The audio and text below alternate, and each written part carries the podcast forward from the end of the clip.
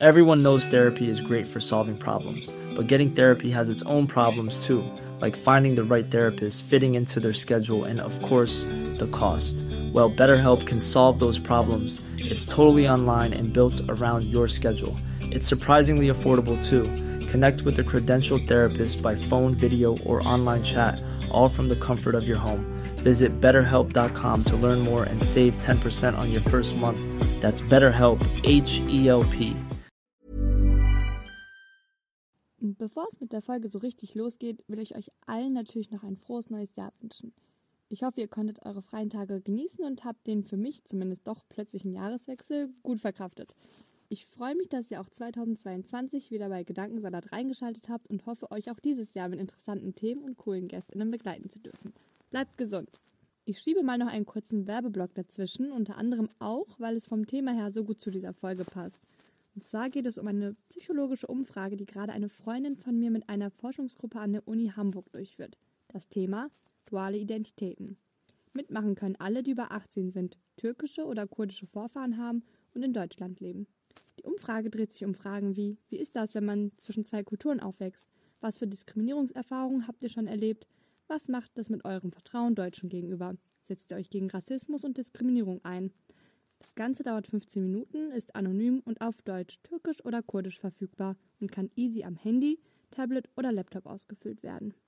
Ich habe nicht nur an der türkischen Übersetzung mitgearbeitet, sondern habe die Umfrage bereits ausgefüllt. Jetzt seid ihr gefragt. Wenn ihr Lust habt mitzumachen, dann bitte macht die Umfrage auch zu Ende. Ansonsten kann man eure Antworten nicht verwenden und alles war umsonst. Den Link findet ihr in der Beschreibung und auch auf dem Gedankensalat Instagram-Kanal unter dem Highlight Umfrage. Ihr könnt die Umfrage gerne auch mit euren Bekannten, Freundinnen oder Familien-WhatsApp-Gruppen teilen.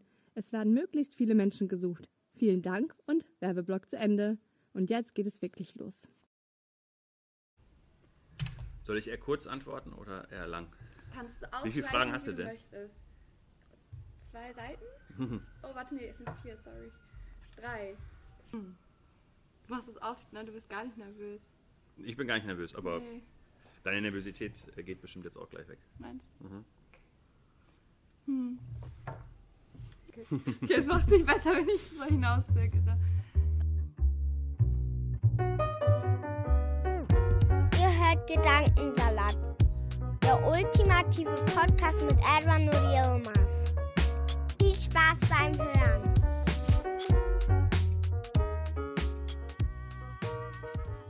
Heute habe ich den wunderbaren Aladin Elmar Falani bei mir als Gast. Er ist Kind syrischer Einwanderer, geboren und aufgewachsen im Ruhrgebiet. Früher war er Schlagzeuger in einer Punkband. Heute ist er Experte in der Bildungssoziologie und Migrationsforschung und in diesen Themengebieten einer der gefragtesten Stimmen. Außerdem hat er den Lehrstuhl für Erziehung und Bildung in der Migrationsgesellschaft inne, war mal Lehrer, ist Soziologe und Rassismusforscher. Das sind viele Titel. Ich könnte noch ewig weitermachen. Die Liste ist lang. Außerdem natürlich auch Autor, daher kennen ihn vielleicht die meisten. In den letzten Jahren sind viele Bücher erschienen. Die drei bekanntesten sind wahrscheinlich das Integrationsparadox, Mythos Bildung und das aktuellste Wozu Rassismus. Wir reden heute über viele unterschiedliche Dinge, viel auch über Kuchen, gesellschaftliche Bewegungen gegen Rassismus, wie Black Lives Matter und Hashtag Ich bin kein Virus, aber auch warum Kanaken oft schlechter in der Schule sind und was das mit dem sozialen Status der Eltern zu tun hat. Am Ende gehen wir noch kurz darauf ein, wie es ist, Studi zu sein während einer Pandemie und beantworten viele offene Fragen aus der Kindheit. Viel Spaß beim Hören der Folge. Hallo Aladin Elmar Falani, schön, dass du hier bist. Hi, freut mich. Freut mich sehr, dass du zugestimmt hast, Gast in meinem Podcast zu sein. Ich muss dir eine kleine Anekdote erzählen. Das war ja bei deiner Lesung in Bochum, ähm, wo du äh, ja dein Buch Wozu Rassismus vorgestellt hast. Und ich wollte dich eigentlich gar nicht fragen. Also ich wollte schon, ich habe mich nicht getraut. Meine Arbeitskollegin hat mir dann den nötigen Arschtritt verfasst. Ich äh, muss einmal Shoutout an Gülser Nabler machen. Sie meinte, wenn du das nicht machst, Wie heißt? Gülser dann. Mhm. Dank ihr, genau. Da sind wir heute hier. Ähm, und danke, dass du dir die Zeit nimmst, um mit mir über ja, deine Themen eigentlich zu reden oder deine Bücher. Und äh, mir ist bei der Lesung eine Sache hängen geblieben, oder viele Sachen, aber eine Sache insbesondere. Zwar hast du gesagt, dass du noch ein weiteres Buch schreibst. Das letzte, wenn ich mich richtig erinnere, ich bin mir nicht mehr sicher. Du wolltest das Thema aber nicht verraten. Ich dachte, ich nutze die Gelegenheit und frage vielleicht, ob du uns einen kleinen Hinweis geben könntest, ähm, worüber das Buch ja sein wird. Ja, also äh, so genau äh, äh kann ich es nicht sagen, aber mhm. ähm, wenn man so sieht, die letzten Bücher, das eine ging um die offene Gesellschaft und Teilhabe und Integration, dann das nächste äh, um Klassismus und jetzt von den letzten dreien mhm. dann das letzte äh, zu Rassismus. Und das, was jetzt so geplant ist, da geht es um alle möglichen Krisenerscheinungen der Gesellschaft. Okay. Und weil in, in allen äh, den letzten drei Büchern beschreibe ich ja, dass, ähm, dass es so aussieht, als wären wir so in einer Zeitenwende. Mhm. Also so, dass man wirklich das Gefühl hat, ähm, haben muss, dass es ganz viele Hinweise darauf gibt, dass wir in ein paar Jahrzehnten in einer ganz anderen Gesellschaft sind, dass also wirklich eine Zeit, eine, ein Zeitumbruch ist, also eine neue Epoche vielleicht beginnt ähm, und man aber nie weiß, wenn man gerade in dem Umbruch drin ist, was das am Ende sein wird. Ähm, kann, also ne, kann man es nicht genau sagen. Mhm. Äh, das kann man schon historisch äh, lernen, dass wenn man mitten im Umbruch war, man nie wusste, worauf es hinausläuft. Mhm. Aber trotzdem ähm, schreibe ich darüber. Also nicht in Wissen ähm, zu wissen, was dann am Ende bei rauskommt, sondern mhm.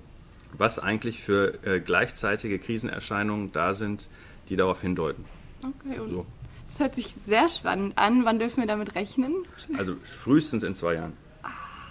Können wir das irgendwie beschleunigen? Nein, no pressure. Nein, ein, Zeit, äh, ein Buch zu schreiben ist wahrscheinlich sehr zeitaufwendig. So ja, und ich will mir nicht so einen Stress machen wie bisher, weil ja. in den letzten, letzten drei Jahren habe ich drei Bücher rausgebracht. Das mhm. ist zu viel gewesen. Ja. Und jetzt wäre jetzt äh, statt, statt jedes Jahr eins, äh, komm, gehen wir jetzt auf zwei bis drei Jahrestaktung. Mhm, seid ihr gegönnt, ihr meine. Man muss ja nicht immer abliefern. So ist es. Ähm, okay, so, das wäre schon mal raus, abgehakt. Das war die Frage, die mir so auf den, mhm. Fingerspitzen gebrannt hat. Ähm, ich möchte jetzt einfach fragen, so, um das alles ein bisschen aufzuleckern. Ich bin tausendmal nervöser als du, glaube ich. ähm, und ich habe natürlich auch ein bisschen recherchiert und gestalkt im Vorfeld. So, ich habe mir viele Podcast-Folgen angehört, wo du da dabei warst. Ähm, und in einer meintest du, dein Name Aladdin, der bietet viel Angriffsfläche. Und äh, dann hast du noch hinzugefügt, dass äh, du immer dir gewünscht hast, anders zu heißen. Und ich glaube, ich hatte das auch als Kind. Ich glaube, viele andere migrantische Kinder teilen auch diesen Wunsch. Ähm, wie hättest du gern, was wäre, nee, wie sagt man das? Ja, was für einen Wunschnamen ich gehabt hätte. Ja, ne? genau, was für einen Wunschnamen. Ich kann mich daran nicht mehr erinnern, aber mein Vater hat mir gesagt, dass ich immer Sebastian heißen wollte. Sebastian? Mhm. Okay. Sebastian. Und er fand das ein bisschen irritierend, weil das für ihn ein christlicher Name ist und so ein Aha. komischer Name und so ein langweiliger ja, aber genau Name. Das wollte man doch nicht auffallen, ja, genau. reinpassen wahrscheinlich. Ja. Mhm, für mich war es Lena. so richtig so Standard halt. Mhm. Sebastian und Lena. Ich freue mich, dass es bei Aladdin geblieben ist, oder? Ist ja, jetzt finde ich es viel cooler. Ich bin auch viel glücklicher darüber. Aber Aladdin ist halt auch ein komplizierter Name. Also kompliziert für so ein Kind, weil das merken sich alle sofort. Also mhm. jeder Lehrer, jede Lehrerin auch wenn ich nie bei denen hatte, mhm. wusste, dass ich Aladdin heiße.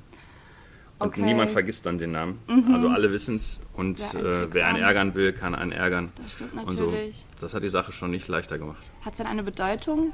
Ja, es sind eigentlich sind drei Wörter, Aladdin.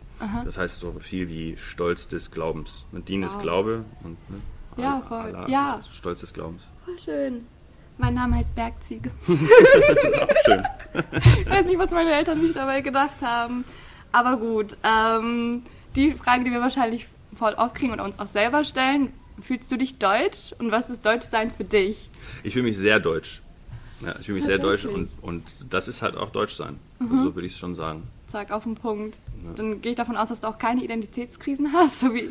Nö, andere. also ähm, das, das, Ding ist, ich, ich würde sagen, Identitätskrisen ähm, ähm, hängen eher, davon, hängen eher daran, mhm. dass man glaubt, äh, dass irgendwas Feststehendes ähm, wäre, was Deutsch ist. Hm. Und, und auch gleichzeitig was Feststehendes ist, was Arabisch oder Türkisch ist oder so. Ne? Und okay. dann passt das nicht. Aber ähm, also dann passt das wirklich nicht. Dazu habe ich auch ganz viel geforscht, dass wenn man ähm, wenn man das Gefühl hat, äh, Türkisch ist das, was in der Türkei ist oder das, was die eigenen Eltern sind. Mhm. Also ich habe es bei türkischstämmigen, meine mhm. Eltern kommen aus Syrien, aber mhm. ich habe es erforscht bei ähm, überwiegend bei türkischstämmigen. Mhm. Äh, wenn man sagt, das ist türkisch und ähm, und das, was man so an, an äh, Bio-Deutschen in der um, um, mhm. im Umfeld hat, das ist Deutsch, mhm. dann wird es immer ähm, nicht passen auf einen selbst. Das stimmt. Ja, ja, ich habe lange gestruggelt mit dieser Definition oder mit den Definitionen, weil ich war weder richtig türkisch, wenn man das so sieht, und auch nicht richtig deutsch und irgendwie beides aus beiden Welten. Ja. Und äh, ja, viele Identitätskrisen. Ich finde es aber, interessant, die letzten beiden Präsidenten, mit denen habe ich ja mit beiden äh, auch so kommuniziert über solche Themen. Mhm. Äh, also Joachim Gauck ähm, hatte, hatte so echt ein, auch ein Problem damit, ist selber in, in, Rostock aufgewachsen, hatte mit dem ganzen Thema Migrationsgesellschaft die meiste Zeit seines Lebens praktisch nichts zu tun. Mhm. Und der hat sich dann so gewünscht, das kam dann auch in seinen Reden, das neue Wir, hat er immer davon gesprochen, mhm. weil das war so seine Idee davon, äh, dass man wenn, dass, dass man jetzt nicht so sehr an Deutsch, Türkisch, mhm. Arabisch und so, sondern mehr an mhm. das neue, das, äh, das neue Wir daran mhm. andockt. Hat jetzt auch nicht so gut geklappt. Also ich meine, das ist eine mhm. Idee, aber äh, und der jetzige Präsident Steinmeier kam an mit äh, Deutschland ist ein Land mit Migrationshintergrund. Das hat er in seiner letzten größeren Rede äh, gesagt vor ein paar Wochen. Mhm. Und ähm, das trifft es, glaube ich, besser. So, das ist, es ist ein Land mit Migrationshintergrund. Ähm, und ich finde, das äh, zeigt schon, wo die eigentliche Baustelle liegt. Und das merkt man auch bei allem, was so mit Pop im Populismus und, und, und äh, auch bei Konservativen zu, zu hören ist, dass die eigentlich schwer, schwer, schwerere Frage ist, äh, was ist eigentlich Deutsch? Mhm. Also die Identitätskrisen, wenn man das so nennen will, bei jungen Leuten, ähm, die, die so eine internationale Geschichte haben, das ist so das eine, aber ähm, das kriegt man noch irgendwie gelöst. Mhm. Viel schwerer ist es zu beantworten, was Deutsch ist mhm. heute. Das ist wirklich kompliziert und deswegen ist eine ganz nette Lösung zu sagen, Deutschland ist ein Land mit Migrationshintergrund. Mhm, könnte alles heißen, aber auch irgendwie nicht. Ja, genau, aber es zeigt, ja. dass, dass, äh, dass, das ist zumindest eine Beschreibung der Baustelle. Mhm, mh. ja, auch wenn die Baustelle noch nicht. Voll, ich finde das richtig passend. Ja. Äh, und wir sind eigentlich schon ein bisschen in das Thema eingestiegen, aber ich habe noch eine Frage, die, äh, die ich stellen muss. Du wolltest als Kind Reporter bei der New York Times werden, habe ich gehört. Ist das noch drin, karrieretechnisch oder überhaupt noch? Könntest nee, das, das, würde ich jetzt, das würde ich nicht machen wollen heute. Aber ähm, auch, das, auch daran kann ich mich nicht so ganz erinnern. Ich wusste Journalist, aber okay. meine älteste Schwester hat gesagt, dass das die längste Zeit äh, am Stück so mein Wunsch war. Mhm ich habe keine Ahnung, aus welchem Film ich das hatte oder so. Das ist ja ganz oft so ja. New York Times Reporter, die ja. in irgendwelchen Filmen in den 80ern eine Rolle gespielt haben, 80er und 90er. Voll. Und äh, würde auf jeden Fall passen. Ähm, aber das lag, liegt auch mehr daran, dass es, glaube ich, darum ging, so zu recherchieren mhm. und zu analysieren. Und damals äh, wusste man noch nicht, dass, das, ähm, dass, dass, die, dass die Profession, die das noch besser macht, Soziologen mhm. sind. Stimmt, ich wollte gerade sagen, genau das machst du ja eigentlich genau. heute. Ähm, dann hast du eigentlich deinen Traum ja als Kind ich meinen verwirklicht. So, ja. ne? Voll schön. Ähm, okay, und jetzt ähm, würde ich gerne mit dem Thema Rassismus so richtig anfangen, ähm, bevor wir noch zur Bildungsgerechtigkeit kommen. Und äh, für alle, die deine Bücher nicht gelesen haben, vielleicht magst du einmal so ähm, anhand der beiden Metaphern, die du auch der, bei der Lesung da an dem Abend ähm, uns vorgestellt hast, mit dem, mit dem Tisch und dem was fest, das war sehr anschaulich, ist auf jeden Fall, glaube ich, bei allen hängen geblieben. Vielleicht magst du da einmal kurz eine Übersicht geben, damit wir alle mitnehmen können. Ja, also die bessere Übersicht äh, so über alles ist, äh, das sieht jetzt niemand, ne? Mhm. wir sitzen an einem Tisch, ne? mhm. dass äh, man sich vorstellt, die Gesellschaft ist ein Raum ähm, ähm, und wenn man in den Raum reinkommt, dann ist das Einwanderung. Wenn man in den Raum, aus dem Raum mhm. rausgeht, ist das Auswanderung. Und im Raum gibt es hierarchische Unterschiede.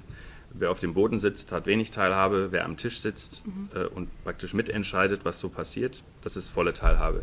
Und das, was in den letzten äh, Jahrzehnten passiert ist, also ich fange mal an ab dem, ab dem Ende des Zweiten Weltkrieges, mhm. ist, dass ähm, am Anfang nur ähm, Männer am Tisch saßen. Und daher kommt im Übrigen auch diese, diese Figur alte weiße Männer. Mhm. Früher saßen nur alte weiße Männer am Tisch und zwar wortwörtlich. Äh, und das, was sich verändert hat, ist, dass jetzt im Laufe der Jahrzehnte immer mehr Menschen sich den, vom Boden an den Tisch gesetzt haben. Mhm. Und ganz besonders Frauen, die haben die höchsten Teilhabezuwächse, aber auch Menschen mit Migrationshintergrund, schwarze Menschen, Muslime. Man kann alle Gruppen durchgehen. Es gibt ganz wenig Gruppen, die keine Teilhabezuwächse hatten. Auch mhm. ähm, nicht heterosexuelle ähm, Personen, ähm, nicht binäre Personen kann man auch, also LSBTIQ-Sternchen. Mhm äh, ähm, Menschen, wobei schwule Männer früher auch schon am Tisch saßen, mhm. aber die durften nicht sagen, dass sie schwul sind, jetzt dürfen sie es sagen.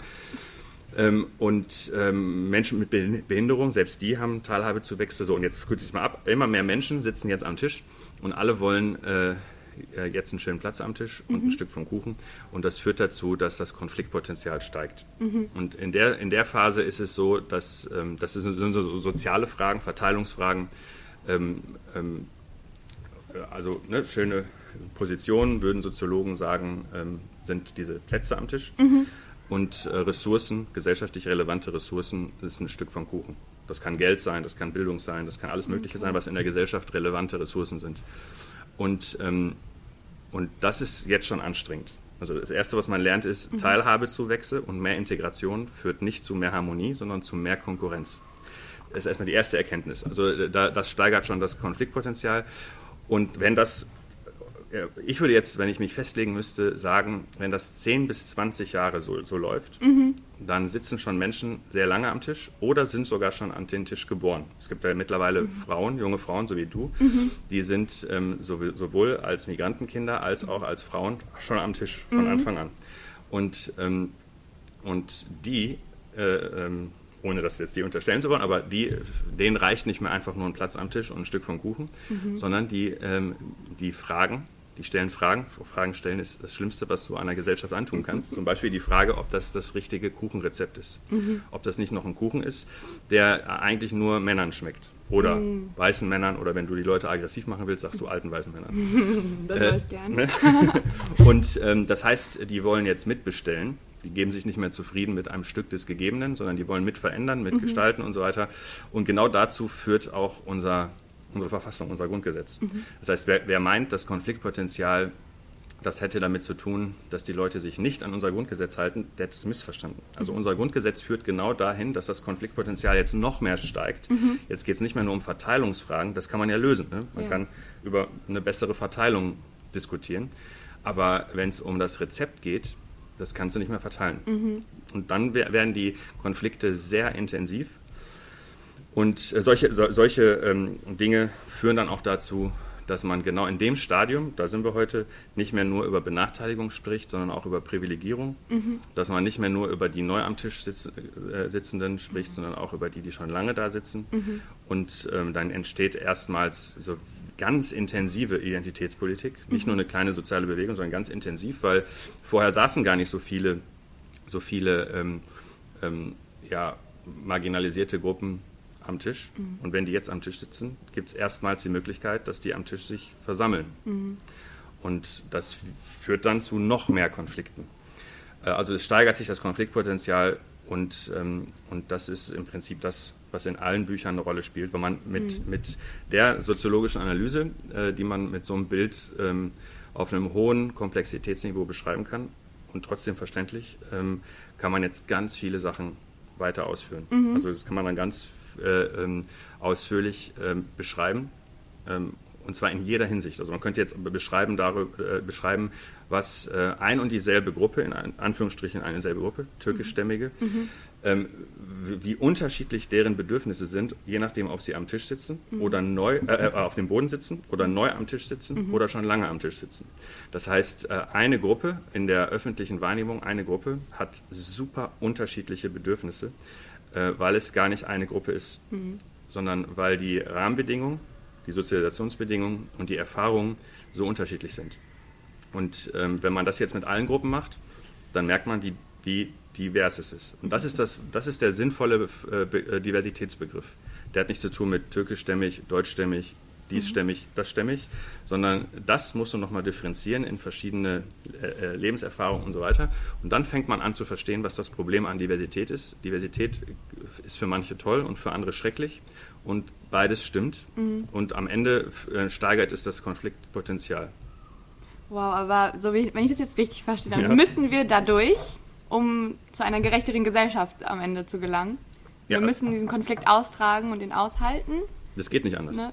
Sonst kommen wir ja zu keinem Endprodukt. Irgendwie. Das geht nicht anders. Also ja. ich sage mal nur ein Beispiel, ohne das jetzt zu lange zu beschreiben, aber man hat zumindest ein Gefühl dafür. Man kann ja ruhig mal lesen, also die Bücher wurden ja auch geschrieben zum Lesen. Richtig. Ähm, ähm, viele haben ja das Gefühl, ähm, schon seit ungefähr zehn Jahren, mhm. äh, ähm, vielleicht sogar 15 Jahren, dass, das, dass der gesellschaftliche Zusammenhalt verloren geht. Mhm. Und ich würde sagen, das ist so. Das ist komplett richtig. Und äh, das muss auch so sein, weil wenn der Zusammenhalt, also man stelle sich einfach nur ein zusammengeklebtes irgendwas, ne? das ist der Zusammenhalt, wenn der ungerecht ist, wenn der voller Sexismus und Rassismus ist, dieser Zusammenhalt, äh, und man will die Gesellschaft gerechter machen, muss man die Klebe erstmal lösen, um es dann gerechter zusammenzusetzen. Und wir sind in der Zwischenphase des Lösens. Das heißt, wir haben einen Verlust an gesellschaftlichem Zusammenhalt eindeutig und zwar vielfältig. Da könnte ich jetzt zwei Stunden drüber sprechen, weil mit dem Bild kann man das ausdifferenzieren. Es ist nicht irgendwas Zusammenhalt, sondern wir wissen gar nicht mehr, was normal ist.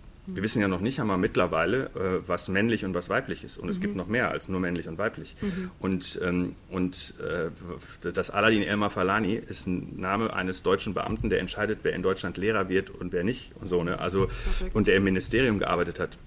Äh, Und, und interessanterweise zusammen mit Serap Güller in einem Ministerium, das entschieden hat, wer abgeschoben wird und wer nicht. Also das muss man sich einfach nur vorstellen, in was für eine in, äh, Entwicklung ähm, nicht entschieden, aber mit, mit äh, daran beteiligt waren, ähm, in was für einer komplexen Situation man ist. Und das heißt, alles, was vor 20 Jahren noch sinnstiftend war in der Gesellschaft, zum Verstehen, wer gehört dazu und wer nicht und was ist unsere, Orient unsere Orientierung und so, macht überhaupt keinen Sinn mehr. Und das, das muss Menschen stören. Das wäre also eine Überraschung, wenn äh, ähm, ältere Menschen oder Menschen, die auf, auf dem Land leben oder auch Menschen, die dadurch verlieren, man, es gibt Verlierer, äh, dass die das einfach so toll finden. Das wäre völlig absurd. Also, wer, Die, die bisher Privilegierten meinst du damit? Oder ja, die, wer sind die, die, Verlierer? die bisher Privilegierten hört sich ein bisschen hart an, aber die bisher in bestimmten Bereichen Privilegierten. Oder auch nur diejenigen, die bisher ähm, sich gut orientiert haben. Man muss gar nicht unbedingt pri privilegiert im engsten Wortsinn sein, sondern im weiteren Wortsinn kann das ja bedeuten, dass man äh, mit, der, mit der Sinnstiftung des letzten Jahrhunderts also es gibt ganz viele, die sind in den 1990ern stecken geblieben. Ne? Also wirklich ganz viele. Das ist, äh, glaube ich, das Hauptproblem unserer Gesellschaft. Ähm, und, und die waren vielleicht in den 1990ern gar nicht so privilegiert im engeren Sinne, aber im weiteren Sinne haben die an, der, an, der, an den Orientierungsangeboten der 1990er, ähm, d- davon haben die profitiert, das hat sich für die gelohnt, das, hat, das war für die sinnstiftend. Und ähm, also so, so ziemlich alles, was in den 1990er Jahren ähm, ähm, sinnstiftend war, hat den Sinn verloren. Das kann man, glaube ich, so sagen. Also ich würde sagen, in den 1990ern war vielleicht global das Klima besser. Und ich, und ich finde persönlich, die Musik war besser als heute. Kann ich und, zustimmen. und ansonsten hat sich alles verbessert seit den 1990ern. Die 1990er sind, äh, und ich habe die ja wirklich sehr ähm, aktiv miterlebt, sind ein, ist eigentlich ein dunkles Jahrzehnt äh, bei ganz, in ganz vielerlei Hinsicht. Da sind zwar die Anfänge da, aber der Mainstream war katastrophal. Das kann man aus heutiger Sicht so sagen, katastrophal. Und diejenigen, die den Mainstream damals cool fanden, die finden es heute schrecklich. Und diejenigen, die damals gegen den Mainstream gearbeitet haben, finden es heute super. Und, ähm, und das ist so, so das, was man, was man sich klar machen muss. Also ähm, ähm, der Zusammenhalt geht echt verloren. Das ist zum Beispiel jetzt eine Sache, die man daran festmachen kann, aber wir wollen ja gleich auch über Verteilungsfragen und Bildungsgerechtigkeit und so sprechen. Das, was in jedem Fall auch den Zusammenhalt ähm, ähm, kaputt gemacht hat oder den Klebstoff äh, zum Austrocknen gebracht hat, sind andere Sachen, wie zum Beispiel ähm, ein Verlust an Solidarität. Das ist was anderes als Zusammenhalt. Solidarität, finde ich, ist am, am stärksten, äh, weil Solidarität, äh, um das nochmal deutlich zu sagen, wie ich Solidarität verstehe, ist, wenn man, zu, wenn man, wenn man sich ähm, aufeinander bezieht, ohne sich zu kennen. Deswegen ist die, die wichtigste Form von Solidarität nicht Familie. Familie ist Familie. Solidarität in der Gesellschaft ist sowas wie äh, Sozialversicherung. Ne, dass wir alle in irgendwas einzahlen und so weiter. Und äh, die, Solidaritäts, Solidaritätsformel früher war, äh, wenn du hinfällst, helfen wir dir. Und die Solidaritätsformel heute ist, äh, pass auf, dass du nicht hinfällst, weil wir dir nicht helfen wollen. Oder damit wir dir nicht helfen müssen, so. Ne? Und das ist echt eine Veränderung. Die hat den Zusammenhalt auch aufgelöst. Weil, weil das, das hört sich an, wie eine, wie, als hätte ich jetzt nur den Satzbau verändert. Das ist aber ganz schwerwiegend, äh, die Veränderung. Ähm, aber auch andere Dinge, der, die Wohlstandsverteilung. Ähm, ähm, ich habe ja Volkswirtschaftslehre studiert. Auch noch. Äh, äh, Im allerersten Studium war Volks Volkswirtschaftslehre und da gibt es äh, die, die Theorie des Trickle-Down-Effekts. Die hat sogar mit Kuchen zu tun. Zwar nicht mit dem Tisch, aber mit Kuchen. Okay. Wenn der Kuchen am Tisch groß ist, so schreibe ich es jetzt mal, ne? und die Leute viel zu viel Kuchen haben, dann essen die so, so gierig, dass sie ganz viel auf den Boden krümmeln. Und dann kriegen die Leute auf dem Boden mehr ab. Okay. Das heißt, trickle down, wenn, wenn die am Tisch, wenn es denen gut mhm. geht, geht es denen auf dem Boden auch gut. Das heißt, der Wohlstand, ähm, ähm, vom Wohlstand profitieren alle. Mhm. Und das ist heute nicht mehr so. Mhm. Das ist schon seit 20 Jahren nicht mehr so. Also bis ungefähr zur Jahrtausendwende, bis zum Jahr 2000 konnte man das feststellen. Mhm. Wenn, wenn die Reichen reicher wurden, wurden die Ärmer weniger, äh, Ärmeren weniger arm. Mhm. Und heute ist das nicht mehr so, ist abgekoppelt. Das hat auch äh, diese, diese, diese, daran glaubt jetzt auch keiner mehr, dass der Wohlstand für alle, alle ist und dadurch mhm. ähm, ist auch Zusammenhalt verloren gegangen. Und bevor ich jetzt noch weiter rede, eine Sache noch, ja. die hat dann auch viel mit Bildung zu tun. Äh, wenn, wenn du fleißig bist, dann äh, kannst du an den Tisch kommen. Mhm. Das habe ich halt lange auch geglaubt selber. Das war auch so. Ja. Das war, also zumindest gab es begründete Hoffnung, denn der Tisch ist ja auch voller geworden, habe ich mhm. ja gerade gesagt. Es sind mehr mhm. am Tisch, das heißt, es stimmte. Mhm. Und jetzt kommt es, gibt es so langsam eine Schließungstendenz. Und äh, darüber könnte man jetzt stundenlang sprechen, warum es die gibt. Ähm, ich, ich, glaube, ein bisschen muss es die geben, ne, weil der Tisch nicht äh, unendlich vergrößerbar ist. Ne? Okay. Aber in jedem Fall, heute ist es so, dass die, äh, die unteren Schichten, unteren Klassen mhm. daran nicht mehr glauben. Und das ist nicht ganz ähm, unbegründet. Es gibt eine Schließung, also der, der Tisch schließt sich langsam. Mhm. Und so, aber es gibt halt auch Akteure, die wollen den Tisch noch schneller geschlossen haben. Also Populismus äh, mhm. ist für mich nichts anderes als eine Schließungsbewegung. Mhm. Also nicht, dass, dass sozusagen der Tisch geschlossen wird, damit nicht noch mehr durcheinander gerät. Mhm. Ähm, also so kann man sich das vorstellen. Und diese, dieses, äh, dieses verloren gegangene Aufstiegsversprechen mhm. ähm, hat auch den Zusammenhalt ausgedrückt. Also du siehst, äh, für, für Fleißige aufsteigen, für alle Wohlstandsmehrung, für diejenigen, die scheitern, Solidaritätsversprechen, für diejenigen, die sich orientieren wollen, was ist eigentlich normal und so weiter. Und ähm, ähm, und auch für diejenigen, äh, die ähm, privilegiert waren. Äh, für alle gab es krasse, sinnstiftende und plausible Angebote, die alle auch in die Zukunft gerichtet waren. Mhm. Und das alles ist jetzt nach und nach ausgetrocknet. Das hört sich nach großem Chaos an. Kann man sich noch an irgendetwas festhalten als Gesellschaft oder auch als Individuum? Wo, was ist noch stehen geblieben? Was, irgendwas Vertrautes, was sinnstiftend sein kann? Ja, sind noch viele Sachen da. Mhm. Also äh, was ja auch sinnstiftend ist und einen gewissen Zusammenhalt erzeugt, ist eine gemeinsame Sprache, mhm. gemeinsame Gesetze, gemeinsame Regelungen und so weiter. Äh, also gibt schon einiges und es gibt auch äh, zunehmend Leute, also ich glaube, alles von dem, was ich gerade beschrieben habe, interessiert Leute in deinem Alter gar nicht so sehr. Okay. Also davon, das vermissen Menschen mhm. eindeutig, also alle vermissen das. Äh, die das erlebt haben. Also wenn man das alles erlebt hat, was ich gerade beschrieben habe, vermisst man das heute. Ähm, wenn man das aber nie erlebt hat, dann vermisst man das nicht so unbedingt. Mhm. Und äh, selbst wenn man äh, das Gefühl hat, es fehlt was, erstens weiß man nicht genau, was fehlt, weil man hat es ja nicht erlebt. Mhm. Also ich weiß nicht, ob du dir vorstellen kannst, wie meine Zeit ohne Hartz IV war. Weiß ich nicht. Aber mhm. ähm, äh, diejenigen, die damals schon gelebt haben, wissen das sehr gut. Mhm. Ähm, und, äh, und äh, also das heißt, da vermisst man gar nicht so unbedingt etwas. Und wenn, wenn, man, wenn einem doch was fehlt, das ist ja nicht vermissen, sondern irgendwie was, etwas fehlt, mhm. kommt man dann nicht auf die Idee, dass man das Alte zurückhaben will. Weil das ist, glaube ich, wichtig. Das Alte war nicht gut. Mhm. Also auch das, was vor Hartz IV war, war nicht gut. Mhm. Und ähm, dieses, ähm, dieses äh, Trickle-Down-Effekt, das ist jetzt nicht toll, dass die Reichen erst reicher werden müssen, damit die mhm. Armen auch was abbekommen. Das ist jetzt nicht etwas, wo, was, was per se toll ist. Mhm. Ähm, es ist noch schlimmer, wenn das gar nicht, wenn es völlig abgekoppelt ist. Aber ähm, all das, was ich gerade beschrieben habe, ist nicht gut. Mhm. Das heißt, der alte Zusammenhalt hat eine alte, äh, nicht zeitgemäße und in weiten Teilen viel ungerechtere Gesellschaft zusammengehalten. Und deswegen ist dieser alte Zusammenhalt ist nicht gut und de facto will ja nur die AfD den alten Zusammenhalt zurück. Richtig. Ne, also den, wir, wir, brauchen heute vielleicht was Neues, vielleicht aber auch nicht. Ich bin mir selber da nicht sicher, mhm. weil, weil ich sehe immer mehr junge Leute, die nicht das Gefühl haben, dass das Problem ist, was ist Deutsch? Das ist nicht deren Problem. Mhm. Finden die auch nicht interessant, solche ist Fragen sich zu stellen. prinzipiell egal. Ja. Genau. Und äh, die haben auch nicht das Problem ähm, von Solidarität, also Solidarität in Form von Sozialversicherung und so. Das ist jetzt nicht so, dass denen das so wichtig ist. Mhm. Deshalb bin ich mir nicht sicher, ob man, ob man überhaupt in einer modernen, offenen Gesellschaft in 20, 30 Jahren sowas überhaupt noch braucht oder mhm. ob es nicht was ganz anderes gibt, wo du jetzt aber nicht fragen solltest, was das ist, keine Ahnung. Mhm. Und deswegen, das spricht wiederum dafür, was ich eingangs gesagt habe, dass wir in eine neue Epoche kommen.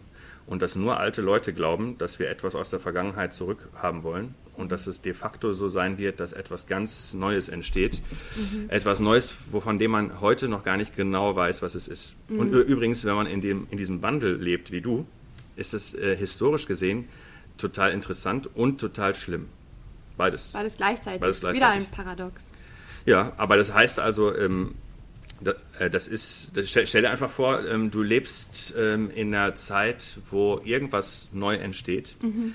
Äh, das heißt, du wirst nicht mehr erleben, dass es stabil ist. Mhm. Ja, und damit ist alles schon gesagt. Also Stabilität ist lang, langweilig, aber eben äh, berech, äh, voraussehbar, berechenbar. Mhm. Ähm, und das ist gut und schlecht zugleich. Mhm.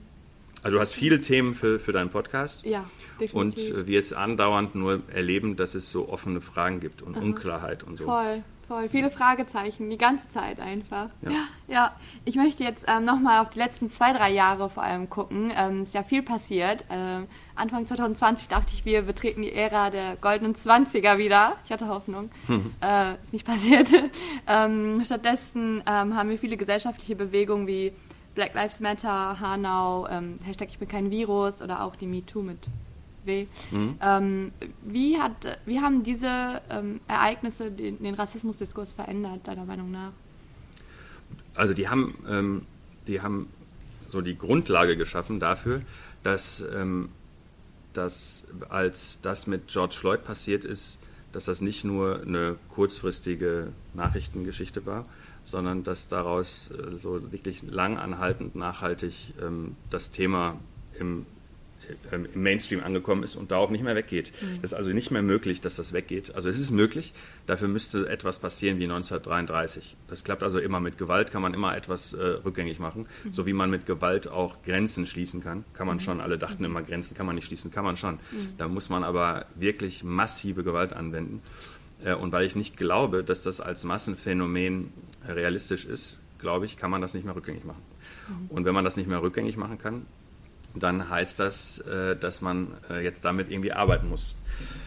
Und warum ich mir da so sicher bin, ist, weil als George Floyd ähm, umgebracht wurde, ist auf der ganzen Welt, in jedem Land, ist, ist, ist das Thema hochgegangen. Mhm. Und fast überall ist es nach einem Monat wieder weg gewesen. Mhm. Aber es gibt Länder, wie Deutschland ganz besonders, also Deutschland mit am stärksten nach den USA, ist das Thema gar nicht mehr runtergegangen. Also es bleibt oben. Ähm, und, und, und ich würde sogar sagen, es geht sogar noch weiter hoch, weil ich achte nicht nur darauf, was in den Nachrichten passiert, sondern auch darauf, was, ähm, was jetzt für Fortbildung in, in allen möglichen Berufsgruppen passieren, mhm. was für ähm, Organisationsveränderungsmaßnahmen angegriffen werden und so. Mhm. Und da, äh, also ich, ich sehe keinen Bereich mehr, wirklich gar keinen, wo nicht ähm, Rassismus eine Rolle spielt und, und Antirassismus. Und das muss man erstmal nur mal so zur Kenntnis nehmen. Mhm. Das ist nur deshalb passiert, ähm, also der Auslöser, so der Pixar, das war das, was über, über, Black Lives Matter und George Floyd aus den USA gekommen ist. Mhm. Aber ähm, dass es überhaupt dann äh, durch diesen Anstoß zu einer allumfassenden Geschichte wurde, äh, hat damit zu tun, was in den 20 Jahren davor passiert ist. Dass so viele am Tisch sitzen, die durch diesen Auslöser, durch diese sozusagen Aufmerksamkeit, alle am Tisch hatten jetzt die Aufmerksamkeit auf das Thema und nur das brauchte es, weil den Rest konnten jetzt die am Tisch erledigen. Also zum Beispiel gäbe es nicht die, die ähm, sehr persönlichen Bücher von äh, Tupoka Ogette und Alice Hasters, die waren mhm. ja erschienen vorher und die waren vorher gar nicht so erfolgreich. Äh, und dann ist das mit George Floyd passiert. Dann hatte man also von deutschen schwarzen Frauen äh, die Bücher, sehr gute Bücher. Mhm. Äh, und äh, dann kam die Aufmerksamkeit dazu und dann waren die Bücher da. In Ländern, wo es keine einheimischen Bücher gibt, also mhm. Bücher, die äh, mit der deutschen Situation, mit der jeweiligen nationalen Situation sich beschäftigen, hat man halt über George Floyd gesprochen, konnte relativ schnell sagen, naja, das ist ein amerikanisches Problem, haben wir ja nichts mit zu tun, mhm. keiner widerspricht, alles klar, nach einem Monat ist das Thema gegessen. Mhm. Das ging in Deutschland und so eine Handvoll weiteren Ländern nicht. Und das ist äh, sozusagen das, was ähm, was, was mich besonders interessiert. Deshalb, deshalb das mit George Floyd ist, ähm, ist, ist Auslöser, aber weder Ursache noch, ähm, noch etwas, was, ähm, was entscheidend war. Mhm. Also wäre George Floyd nicht gewesen, dann wären, wäre es halt ein, zwei Jahre später passiert. Mhm. Aber das wäre passiert. Wohingegen das, äh, das, man darf nicht glauben, dass das, was in Deutschland gerade passiert, überall passiert. Das ist nicht so. Also man braucht nur nach Österreich oder in die Schweiz schauen, da ist es schon nicht so. Mhm. Und das sind an sich ja relativ ähnliche Länder. Die sprechen auch Deutsch, sind sehr ähnlich strukturiert, aber da sitzen nicht so viele am Tisch. Das ist der mhm. zentrale Unterschied. Und deswegen ist es so wichtig, auf alles zu gucken. Weil, du es jetzt noch nicht gefragt hast, du würdest es wahrscheinlich eh fragen, warum sitzen die Menschen am Tisch? Das liegt daran, dass die Gesellschaft es ermöglicht hat. Die Leute selber geben Gas, aber das machen die, ich kenne alle, alle möglichen Leute in Österreich und in der Schweiz, die versuchen auch mhm. an den Tisch zu kommen. Die geben sich auch Mühe. Und da klappt es nicht. Das heißt, es hat nicht nur zu tun mit den einzelnen Personen, sondern auch damit zu tun, was die Gesellschaft ermöglicht. Und das ist in Deutschland wirklich speziell. Also ich würde wirklich sagen, Deutschland ist eine, eine sehr offene Gesellschaft. Eine wirklich sehr offene Gesellschaft. Mhm. Ähm, und das muss man mit berücksichtigen. Hört sich irritierend an. Ich ne? bin, ja, ich bin mir da gerade noch nicht so sicher, wie ich drüber nachdenke. Äh, was ich aber noch. Aber ich, ich, wenn ja. ich sage, es ist eine offene Gesellschaft, dann immer im Vergleich zu anderen Ländern global. Natürlich im Vergleich gesehen. Es ja. ist kein Paradies, ja. aber ähm, ich, mir fällt kein, kein Land ein, was wesentlich äh, mhm. offener ist. Also was so offen ist, dass man sagen würde, boah, es ist voll der andere Gesellschaftstypus. Mhm. Sondern, also ich finde, Kanada ist sehr, äh, sehr interessant. Mhm. Und, ähm, und dann gibt es ein paar andere Länder, die sind auch, aber ich würde überhaupt nur auf Kanada schauen, wenn, wenn, äh, wenn du mich jetzt fragen würdest, wo ist es, wo, wo ist es so, dass wir davon da was lernen könnten. Mhm würde mir eigentlich nur Kanada einfallen, mhm. ehrlicherweise. Mhm. Äh, und vielleicht noch spezielle Regionen anderer Länder. Okay. Also London ist sehr krass. Ja. Aber nur London, der Rest Englands ist, ist, ist Da geht die Schere auch weit auseinander. Sehr ne? weit. Ich würde mhm. sagen, weiter als zwischen Ost- und Westdeutschland. Mhm. Ähm, oder in den USA, East Coast und West Coast, super cool. Klar. Aber äh, was dort im Zentrum die passiert, Mitte. das ist übel. Das ist wirklich mhm. ganz übel. Übrigens, das weiß kaum jemand. Da, da habe ich in einem Buch ausführlich drüber geschrieben. Trump ist deutschstämmig. Ja. Und Trumps Wähler im Zentrum der USA sind überwiegend Deutschstämmige. Also würden, würden, äh, würde man Deutschstämmigen in den USA das Wählen verbieten, würden die Republikaner nie wieder gewinnen. Wow. Nur, dass man so ein Gefühl dafür hat. Und deswegen, ich habe mal als Gedankenexperiment, das habe ich nicht ins Buch gepackt, in das Buch Wozu Rassismus, sondern äh, in, in manche Vorträge habe ich es reingebaut. Ich weiß gar nicht, ob, ob da, wo du warst, äh, ob ich das da erzählt habe. Wenn man, wenn man einfach nur zeigen will, wie man, wie man so eine plausible Begründung für, für eine verachtende oder rassistische ähm, Theorie bringen will, könnte man einfach sagen, guck, die Deutschen haben zwei Weltkriege gemacht, sind super faschistoid gewesen. Und jetzt Trump, der hat die Welt fast in Ruin getrieben, deutschstämmig. Mhm. Wer wählt ihn? Die Deutschstämmigen in den USA. Ähm, wer sind die religiösen Fundamentalisten äh, in den USA? Ganz schön viele Deutschstämmige. Mhm. Und so, dann könnte man die These aufstellen, Deutsche tendieren zu faschistoiden Zügen. Und ich könnte das super argumentieren, das ist Blödsinn, aber das mhm. könnte man mindestens so plausibel machen, wie das äh, irgendeine migrantisierte Gruppe ähm, zu Kriminalität neigt. Mhm. Das ist viel weniger plausibel, viel weniger empirisch begründbar, mhm. als das Deutsche dazu neigen, den Weltuntergang herbei zu erzeugen. Könntest du ja theoretisch historisch belegen dann sozusagen. Bis ne? heute, ja. ja. Kann man, wenn man wollte, könnte man das konstruieren. Wow. Ohne dass, es, ohne dass es stimmt. ohne dass es wirklich ur ursächlich ist, kausal ja, ist. Ja, und ich möchte an dieser Stelle nochmal allen ans Herz legen, die, deine Bücher zu lesen, weil ich mehrere dieser Momente hatte, wo ich dachte, wow, obwohl ich von mir selbst behaupten will, dass ich schon relativ viel weiß, jetzt natürlich nicht im Vergleich zu dir, aber ich meine, ich setze mich viel mit diesem Thema auseinander. Ähm, und trotzdem hast du es immer wieder geschafft, so hochkomplexe Sachverhalte auch so einfach darzulegen und leicht verständlich.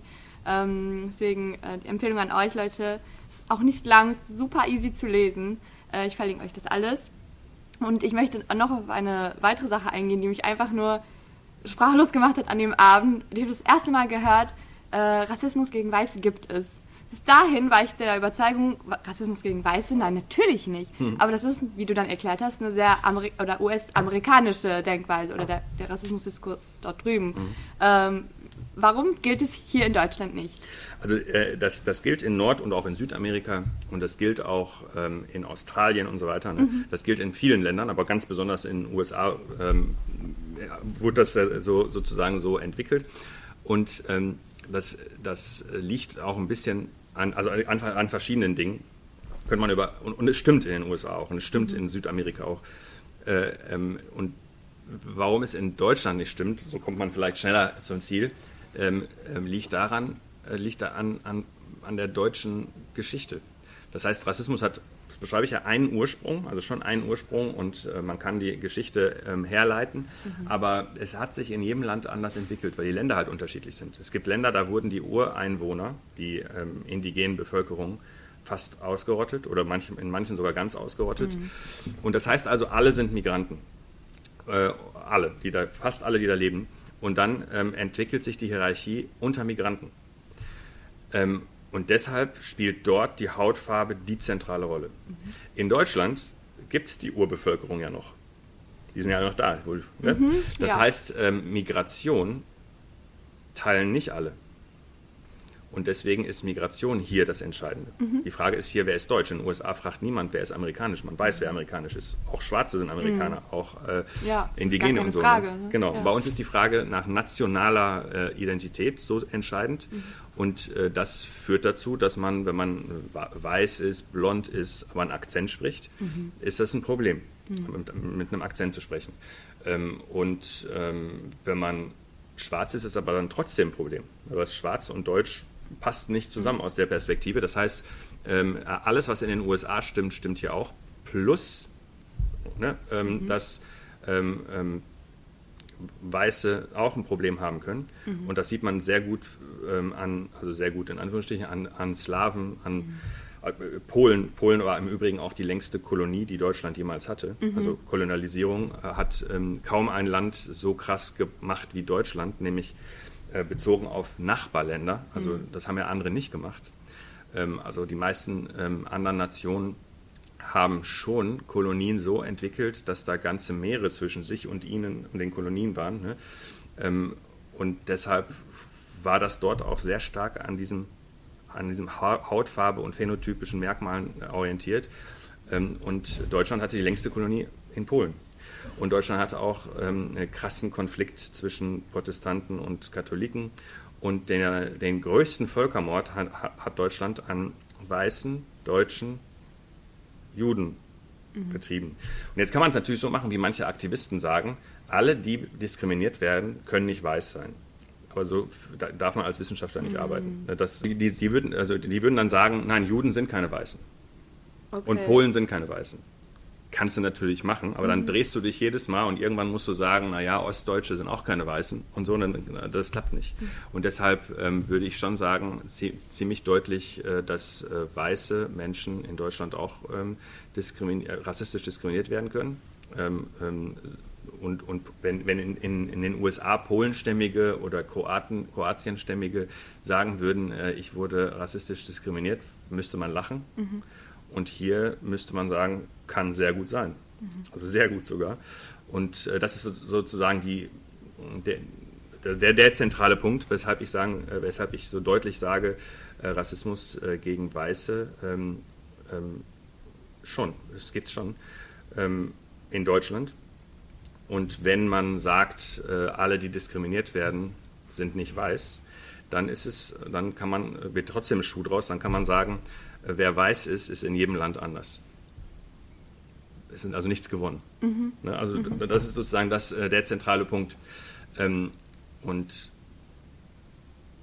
historisch, nur, um das kurz zu sagen, in, in Südamerika und in Nordamerika ist ähm, durch Sklavenhandel, durch äh, Ausrottung und oder versuchter, also Völkermord und versuchte Ausrottung der indigenen Bevölkerung und so, äh, ist eine Gesellschaft entstanden, wo ähm, das ganze Kasten- oder Klassensystem an Hautfarbe orientiert war.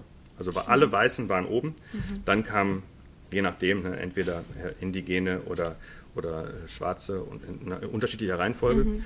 Ähm, und dadurch entstand äh, dort eine ganz andere ähm, ähm, Bedeutung von Hautfarbe. Mhm. Äh, natürlich in der oberen Klasse, wo alle Weißen drin waren, gab es nochmal Unterschiede. Mhm. Da haben Iren und äh, Engländer und so haben alle ne, konkurriert ohne Ende miteinander, aber alles in dem Bereich.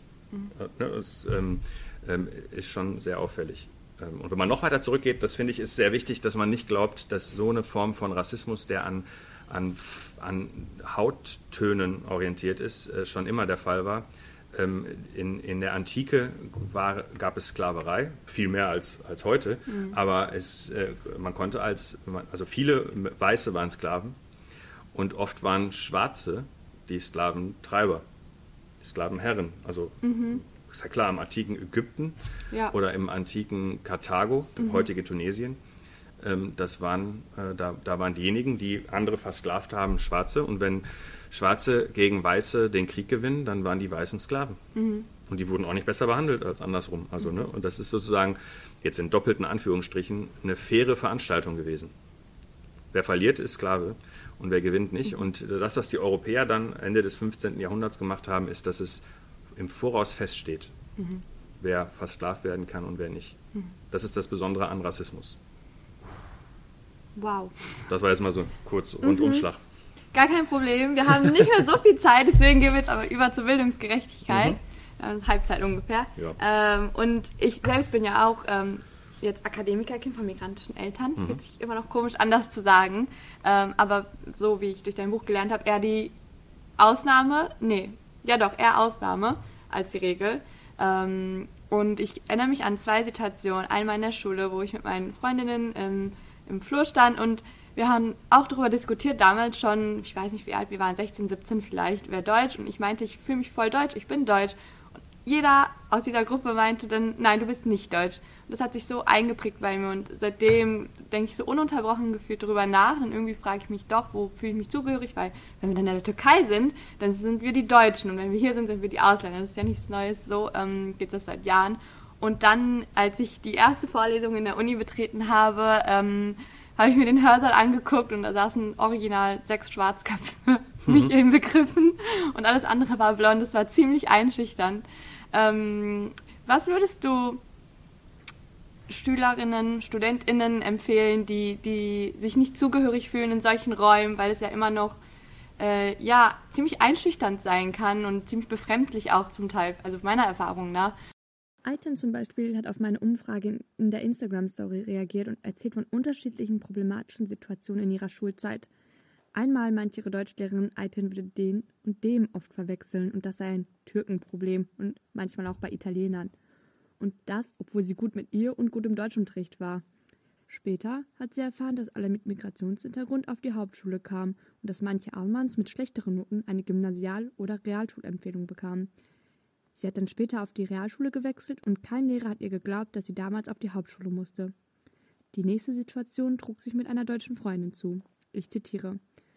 Sie war traurig über eine drei oder vier im Deutschunterricht, und um sie zu trösten, meinte ich, dass ich auch schon eine vier hatte, was sogar eine Lüge war. Ich stand zu dem Zeitpunkt auf einer Eins, und sie meinte, ja, aber du bist ja auch nicht deutsch, das ist was anderes. Und wie kann man damit umgehen? Ähm, ja, hast du da ein Mantra, was man sich aufsagen kann oder Statistiken, die man sich vor das Auge führen kann, irgendwie sowas? Ja, also das, das was, was äh, also die zwei Dinge, die man, unter, die man unterscheiden sollte, ist, ob man, ob man, ähm, was hast du gerade gesagt? Schwarzkopf? Schwarzköpfe. Schwarz, Schwarz, äh, also Schwarzköpfe oder nicht ja. Schwarzköpfe, ne? Ja, oder Kanaken, äh, kann man sagen, wie genau. man möchte. Ja. Das, ist, das ist übrigens, finde ich, sehr, sehr witzig. Ähm, Almans und Kanaken, das war, das war die Sprache der 90er. Mhm. Und dann gab es tausend Versuche, das anders zu formulieren. Mhm. Ähm, also Biodeutsch und postmigrantisch und Biodeutsch so. Ne? sage ich auch gern. Ja, aber das, das hat sich alles nicht etabliert. Jetzt nee, kehrt zurück, stimmt. Kanaken und Almans, äh, weil das einfach, glaube ich, das, ähm, das Interessanteste ist. Mhm. Also und es, griffig auch. Ja. Es bleibt im Ohr. Ja. Mhm. Es funktioniert. Ja, ähm, was war jetzt denn eine Frage nochmal? Ach ja, äh, also äh, nimm, nimm wir deine äh, Wortwahl, äh, hast du gesagt, Kanaken und, mhm. nimm, nimm wir Kanaken und Almans. Ja. Ähm, das ist die eine Unterscheidung, die man treffen kann. Das ist das, was optisch am ehesten auffällt. Mhm. Aber ähm, was man auch machen kann, ist zu gucken, ähm, sind die eigenen Eltern Akademiker aus äh, gehobenen Kreisen oder nicht. Ne? Mhm. Und äh, deine nicht? Nein, meine Mutter hatte Hauptschulabschluss und war dann putzen, während ich in der Schule war. Und mein Vater ist aus der Türkei, also mhm. äh, nach der Hochzeit, ich bin sozusagen zweite und dritte Generation gleichzeitig. Äh, und hatte nur ähm, ja, in der Türkei halt was macht man da? Mhm. Eine Ausbildung zum Schlosser oder so. Also beide sehr bildungsfern. Ja. Und das was, äh, das, was jetzt entscheidend ist, ist, dass ähm, du äh, siehst eher das. Ne? Mhm. Und ähm, zum Beispiel, ne, nehmen wir das, was du gerade sagtest, blonde ähm, Arbeiterkinder äh, fühlen sich auch fremd. Mhm. Und die haben aber das Problem, dass sie das viel schlechter artikulieren können, weil, das, weil, weil, weil es keine keine echte, sichtbare Entsprechung gibt. Sondern es geht um den Habitus, richtig? Genau. Genau. Eine Sache gelernt. Also die fühlen sich völlig unwohl auch in diesem Hörsaal, Ja. können aber nicht so einfach wie du sagen, äh, hier sind viel zu viele Blonde und viel zu wenig Leute, die so aussehen wie ich, sondern im Gegenteil, die haben das Gefühl, die sehen alle aus wie ich, aber irgendwie komme ich hier überhaupt nicht klar. Und, ähm, und was jetzt interessant ist, ist, dass an deutschen Unis heute, das zu dem Thema mit dem Tisch, ne, an deutschen Unis heute äh, sind fast 50 Prozent Nicht-Akademikerkinder. Wow. Fast 50 Prozent. An Fachhochschulen ist es Noch sogar viel höher. Fast 70 Prozent. Hm. Ähm, Daran merkst du, wie viele neu an den Tisch kommen. Und deswegen Mhm. gibt es diese Schließungstendenz, weil noch mehr wird jetzt echt schwer. Ne? Ähm, aber das heißt, ungefähr die Hälfte an der Uni, äh, der neu, ein, der neu ein- eingeschriebenen, ähm, hat so ein Gefühl. Äh, also in irgendeiner Form so ein Gefühl, finden das auch sehr irritierend, wenn man das erste Mal, was weiß ich, bei Profs in die Sprechstunde geht oder irgendwie. Äh, ähm, ne? und, und im Übrigen, die Unis haben damit echt ein großes Problem, weil voll anders jetzt das Studium halt ist. Ne? Das ist ja, vorher war das ein elitärer Kreis von 10 Prozent einer, einer Generation und jetzt ist es 50 Prozent einer Generation, die an der Uni lang landet. Ne?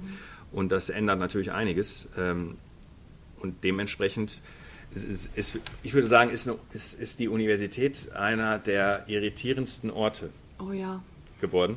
Und zwar für alle. Also ich kann dir sagen, äh, ähm, Hochschullehrer, ganz viele finden es äh, super unangenehm mittlerweile, weil es halt so anstrengend geworden ist. Es ist eine Massenveranstaltung geworden.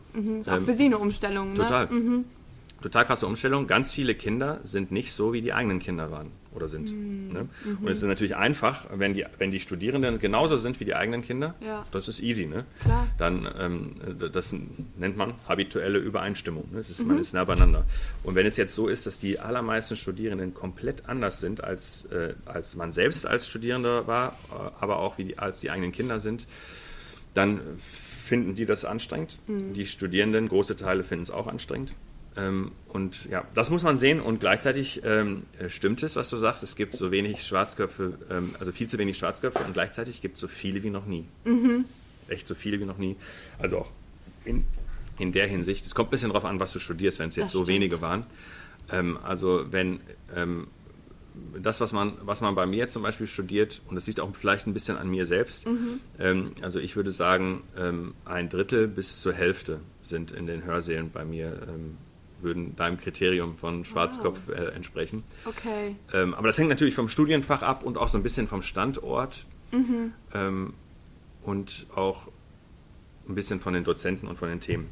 Ja, also in meinem Seminar zu Rassismus würde ich sogar sagen, sind 80 Prozent äh, haben Migration, äh, irgendwie mit Migration in der Familie zu tun. Cool. Ähm, se- 70, 80 Prozent. Und ähm, bei den Grundlagenvorlesungen ist es eher 30 Prozent. Aber das ist das Mindeste, was, äh, was man so. Und jetzt nur gefühlt, äh, jetzt wegen Corona sieht man die Menschen ja eh nicht. Das ist sogar ganz gut, dass man nicht an der Optik sich irritieren lässt, sondern äh, man guckt sich die Namen an, die Namenslisten. Und an den Namen könnte man so auf ein Drittel ähm, bei den großen Grundlagenvorlesungen und bei den Seminaren auf 50 bis 70 Prozent, so kommt, glaube ich, hin. Hammer. Also sind wir allgemein auf einem guten Weg, was die Zahlen angeht, sozusagen. Was Teilhabe angeht, Ja, nicht ja. was gesellschaftliche Ruhe und Nee, da, Konfliktfreiheit. da Genau. sind wir noch Aber nicht. was die, was die Zahlen angeht, geht es total in die richtige Richtung. Mhm. Übrigens auch bei, bei der ähm, bei Teilhabe von gerade neu Zugewanderten. Mhm. Wenn, wenn jetzt, äh, du sagst es, du bist zweite und dritte Generation, ähm, nimmst du die erste Generation der Syrer, die gekommen sind vor ein Mhm. paar Jahren, dann ist deren Teilhabe ähm, ist ungefähr, also ist es, sie ist besser als Mhm. die von der ersten Generation der Türkeistämmigen nach 50 Jahren. Ich weiß noch, wie meine Mutter erzählt hat, dass sie damals in eine Türkenklasse gesteckt wurden, weil ja der Plan war, dass Opa zurückgeht mit, äh, Genau. mit seiner Sippe und äh, die hat nichts gelernt, also dem wurde kein. Deutsch beigebracht, gar nichts, wurden da zusammengefecht und dann stand doch fest, dass sie bleiben und dann sollten sie irgendwie klarkommen. Ne? Und wenn ich mir das angucke, dann stehe ich da auch eine große Entwicklung schon fest. Ja. Ne? ja. Fün Sy Syrer, äh, ähm, die vor fünf Jahren gekommen sind, haben bessere Arbeitsmarkt, äh, also haben, haben gute Arbeitsmarktdaten. Ist jetzt nicht zufriedenstellend, aber ungefähr die Hälfte ist ähm, im Arbeitsmarkt. Ähm, und die Kids, wenn sie äh, Kinder waren, als sie gekommen sind, äh, super gut. Also wirklich richtig gut. Mhm. Was, das Einzige, wo man noch schlecht ist, ist bei ähm, äh, Zugewanderten, die, ähm, die, die keine ähm, Kompetenzen haben, die man hier braucht. Mhm. Und bei Leuten, äh, bei Menschen, die gekommen sind und über 14 waren. Mhm. Das heißt, ähm, über, wenn, man, wenn man ankommt und 14 ist, 14 ist schon ein kritisches Alter, weil dann ist man erstmal in Flüchtlingseinrichtungen, mhm. dann ist man 15, wenn man in einer Schule angemeldet wird. Und mit 15 ist man schon in der 10. Klasse. Da geht es jetzt darum, jetzt einen Abschluss zu machen. Mhm. Und das kriegt man hier in Deutschland im deutschen Schulsystem gar nicht gut hin. Mhm. So Quereinsteiger, ähm, Seiteneinsteiger ähm, in, in, in also das ist ganz schlecht, aber für diejenigen, die gekommen sind im Grundschulalter, mhm. weisen die Daten richtig gute äh, Ergebnisse hin. Äh, das heißt, es gibt zwei, drei Sachen, die in Deutschland noch nicht so gut laufen. Aber insgesamt die erste Generation, die, ähm, also um in dem Bild zu bleiben, äh, bei den Gastarbeitern, die erste Generation saß auf dem Boden und blieb mhm. ihr Leben lang am Boden sitzen. Erst die zweite Generation setzte sich an den Tisch. Mhm. Und heute ist es so, die Hälfte der Syrer, die gekommen sind, ich sage jetzt immer Syrer, weil das die größte ja. Gruppe ist. Du kannst auch Afghanen, bist genauso bei Afghanen mhm. und bei ähm, Irakern und so weiter. Die Hälfte ähm, bleibt auf dem Boden sitzen nach fünf Jahren, aber die Hälfte nach fünf Jahren setzt sich schon an den Tisch. Und das ist spektakulär. Das mhm. hat also früher die erste Generation gar nicht geschafft und mittlerweile sehr viele schaffen das. Aber das führt auch im Übrigen zu weiterem Konfliktpotenzial. Weil stell dir vor, ähm, Menschen, die auf dem Boden sitzen, erleben, wie Ausländer kommen und sitzen ein paar Jahre auf dem Boden und gehen dann an den Tisch und man selber bleibt auf dem Boden sitzen. Mhm. Frustrierend. Das frustriert. Mhm. Und das macht auch aggressiv und wütend und das, ähm, damit muss man dann irgendwie zurechtkommen. Mhm. Ich möchte direkt bei der Grundschule anknüpfen, das ist gerade schon erwähnt. Und zwar haben wir ja in Deutschland ähm, dieses Verfahren, dass man diese Weiter die Empfehlung für die weiterführende Schule bekommt. Wie stehst du dazu? Und du schreibst auch in deinem Buch Mythos Bildung, dass wir so eine Selektionswut hier in Deutschland haben, so mhm. dass immer äh, selektiert wird, ständig, also die ganze Zeit eigentlich wie sinnvoll ist so eine Empfehlung? Und ich habe auch zum Beispiel Nachrichten bekommen auf Instagram, dass ähm, Kinder mit Migrationshintergrund oder geringem sozialen Status immer noch eine Hauptschulempfehlung bekommen von ähm, Lehrpersonal, obwohl es notentechnisch nicht so gegeben wäre oder obwohl Potenzial da ist. Ähm, Gibt es da eine andere Alternative? Was kann man besser machen? Wie kann man sich als Elternteil auch vielleicht dagegen wehren? Ja, das ist, ähm, da, die Selektionswut haben wir so sehr wie kein anderes Land. Mhm. Ähm, das kommt übrigens von Humboldt selbst. Mhm. Der, ähm, das ist komisch, ne? er wollte, dass, dass in den Schulen ähm, die Persönlichkeit gebildet wird äh, ne? und die Menschen sozusagen veredelt werden. Mhm. Und dann passt das irgendwie nicht, dass man alle zwei Wochen einen Test schreibt. Aber die, wenn man, man muss verstehen, was er erreichen wollte.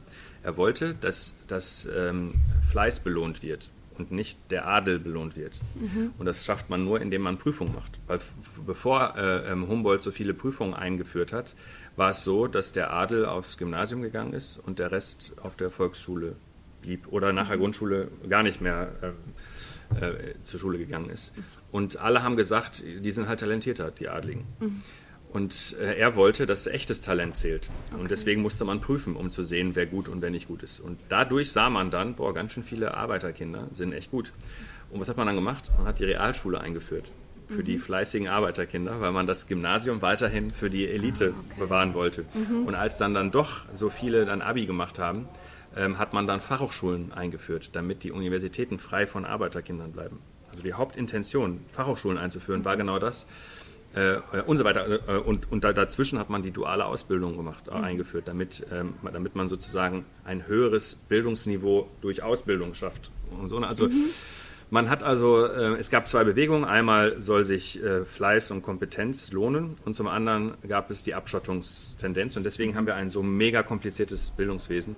Äh, so kompliziert wie in keinem anderen Land, äh, mit mittlerweile 18 Schulformen in der Sekundarstufe 2. Mhm. Äh, und neben, ähm, wir haben duale Ausbildung, duales Studium, FH-Studium, Unistudium, also in dem Bereich völlig crazy. Ähm, und das kann man gar nicht übersetzen im Übrigen. Nee. Auf, auf, Englisch sagen, sagt man zu FH University und zu Universität University, mhm. weil sowas, diese Unterscheidung gibt es da gar nicht. Ähm, das heißt, ne, super, super durcheinander. Das kriegt man jetzt auch nicht einfach so zurückgefahren. Äh, man muss sich jetzt was überlegen, politisch. Mhm. Das, ähm, also man muss sich überlegen, ob man duale Ausbildung beibehalten möchte oder nicht. Das ist echt eine wichtige Entscheidung. Es wäre mir egal, welche Entscheidung man trifft. aber man muss die Entscheidung treffen, weil im Augenblick ähm, die duale Ausbildung immer kleiner wird und das Studium immer größer. Mhm. Mittlerweile studieren mehr als Ausbildung machen.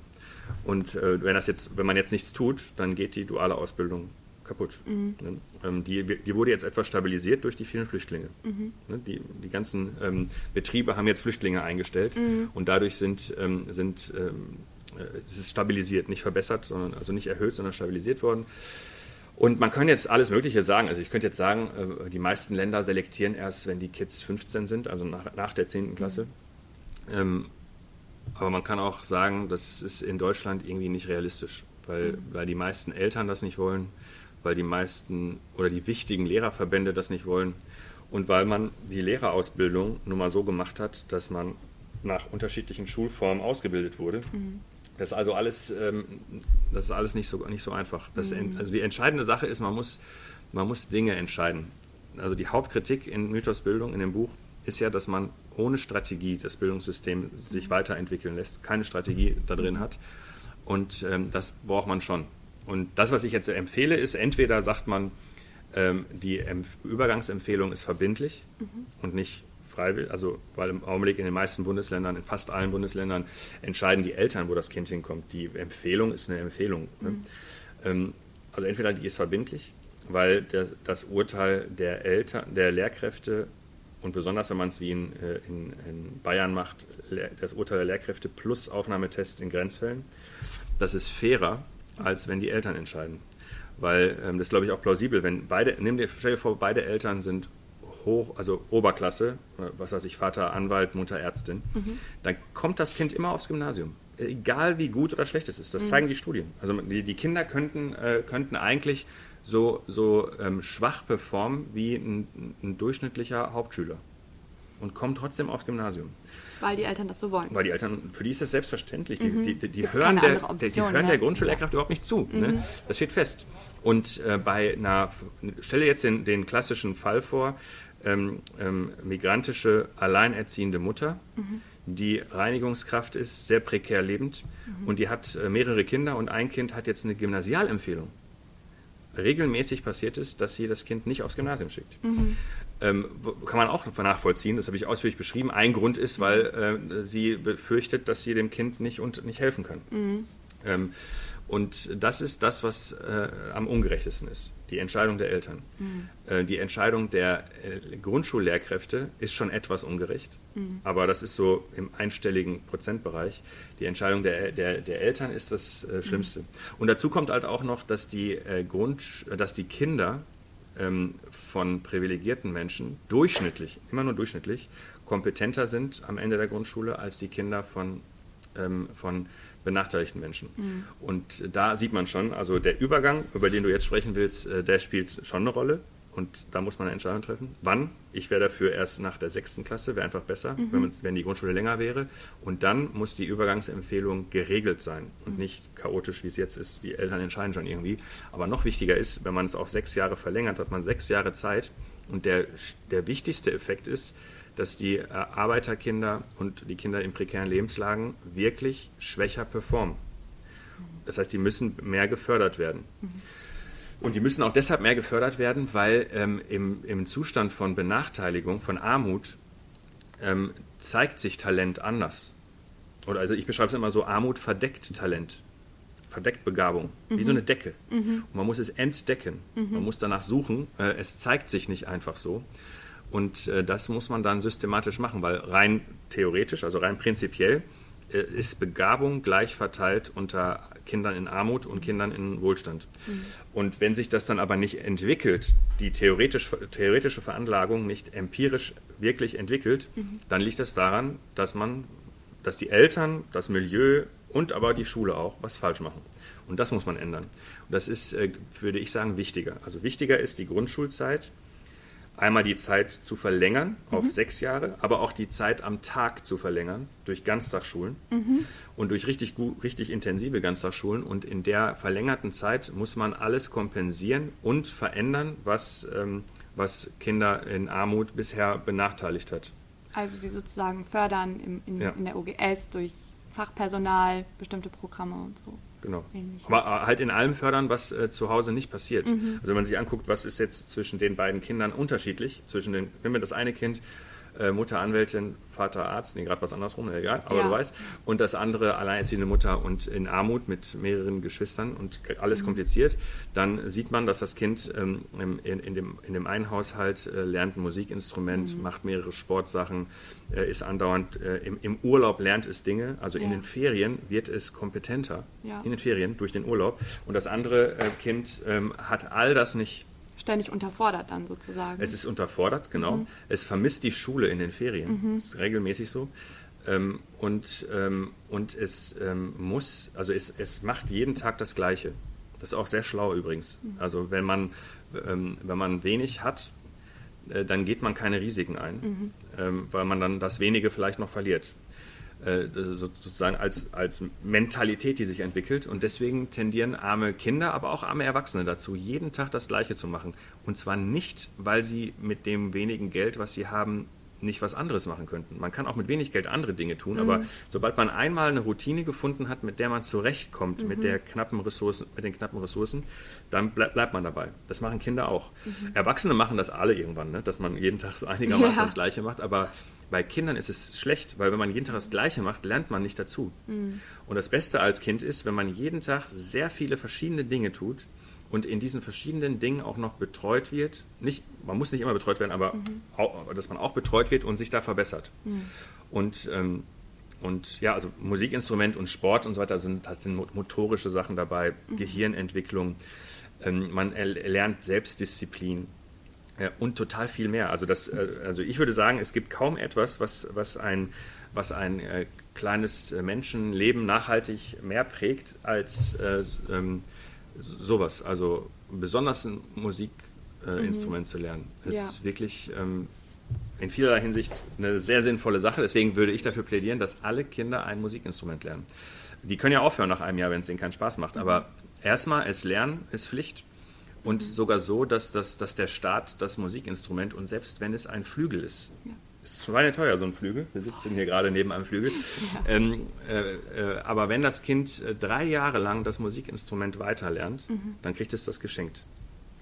Wer nach einem Jahr aufhört oder nach zwei Jahren, dann halt natürlich nicht. Aber wenn, man, äh, nach, wenn man drei Jahre an dem äh, äh, Ding dranbleibt, kriegt man ein Musikinstrument geschenkt äh, und den Unterricht dazu auch permanent. Das müsste standardmäßig äh, in, der, in der Schule passieren und nicht so ein Blödsinn. Wir haben im Augenblick in fast jeder Jahrgangsstufe Musikunterricht. Und da sitzt man im Klassenraum und redet über Musik. Das ist das. Dümmste, was ich je gehört ja, habe. oder? Ja, und das, äh, das muss natürlich auch, also das kann man von mir aus auch machen, wenn man meint, man hat zu viel Zeit.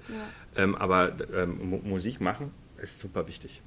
Ja, ich kann mich nur erinnern, als Kind, dass Kunst- oder Musikschule, das konnten wir uns nicht leisten. Es war immer so ein Traum. Später habe ich dann Querflötenunterricht bekommen. Und es fördert auf so vielen unterschiedlichen Ebenen. Meine kleine Schwester, sie ist acht, sie äh, kriegt jetzt Klavierunterricht und das macht ihr so einen Heidenspaß. Und ähm, ich sehe da nur positive Effekte drin. Deswegen finde ich richtig, richtig gut. Äh, ich muss jetzt noch einen kleinen Schwenker zu den Studierenden machen. Die wollen wir nicht vernachlässigen. Okay.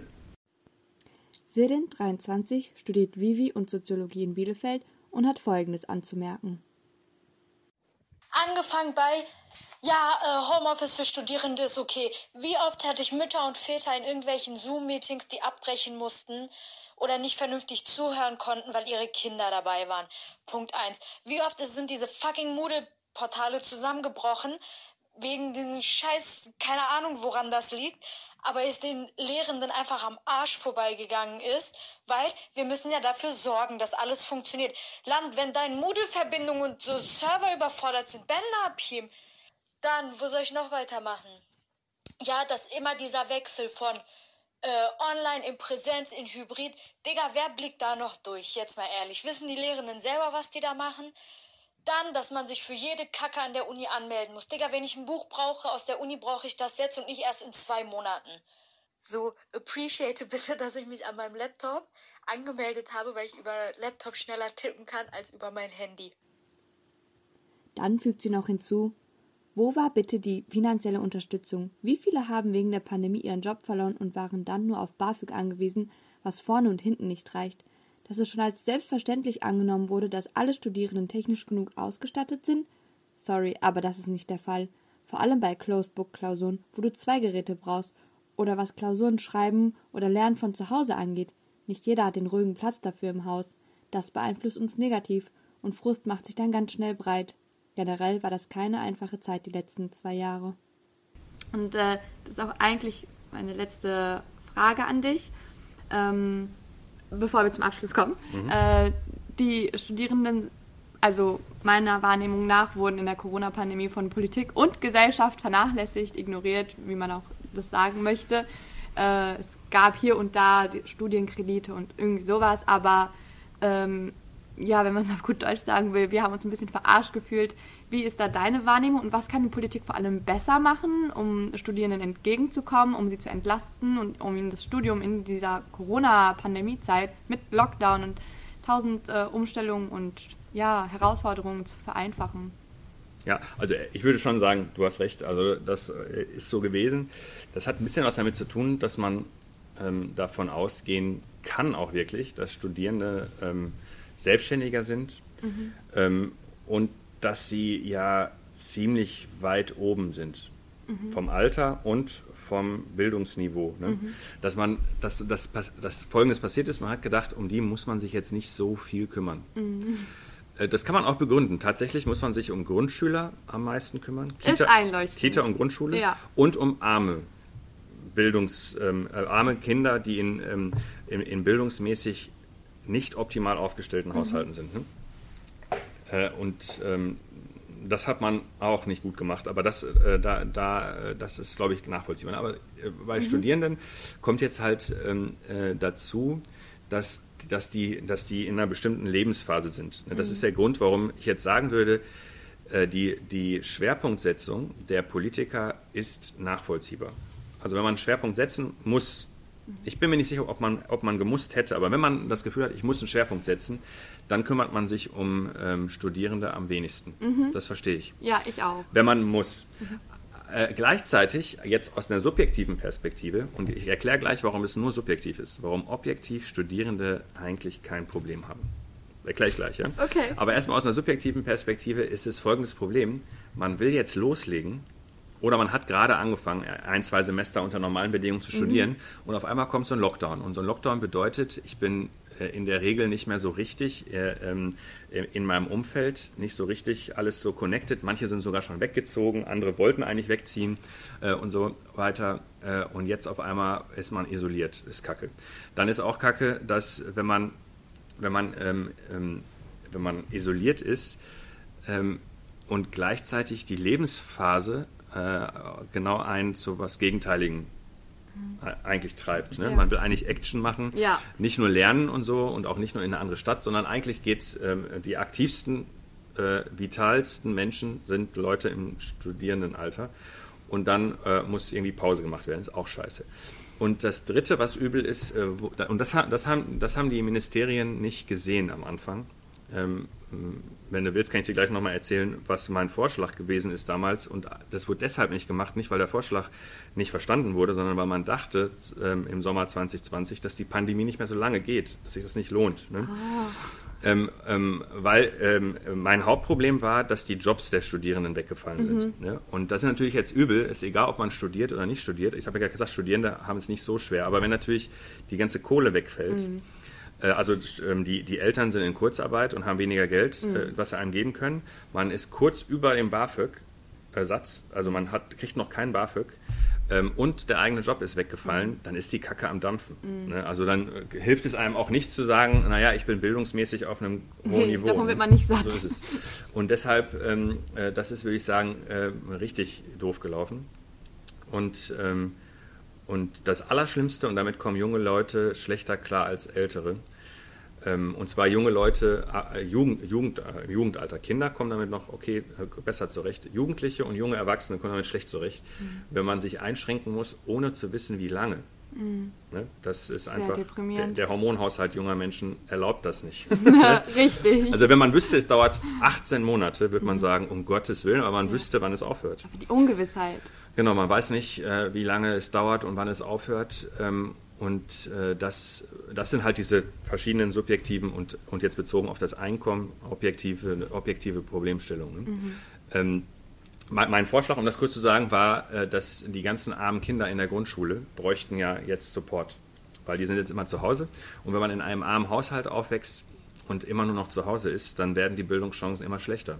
Mhm. Also in der Schule verbessern sich die Bildungschancen und wenn man nur zu Hause ist, verschlechtern sie sich. Mhm. Also hätte man einfach sagen können, alle Studierenden kümmern sich um drei, äh, die keinen Job jetzt haben, kümmern sich um drei ähm, arme Kinder.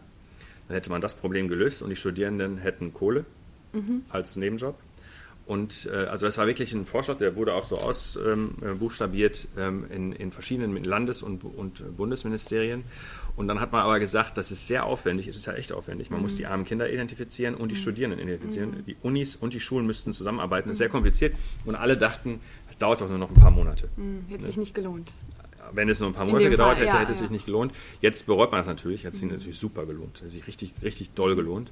Und man hätte das kombinieren können mit für Lehramtsstudierende zum, zumindest, mhm. dass das als Praktikum angerechnet wird oder irgendwie Voll. sonst was. Das hätte schon viel gebracht. Ähm, naja, hat, äh, jetzt ist es halt so, wie es ist. Und jetzt sage ich dir, warum objektiv Studierende ganz entspannt sein können. Folgendes. Jetzt, jetzt an deinem Podcast mal so, so eine wichtige Sache, die ganz viele nicht checken.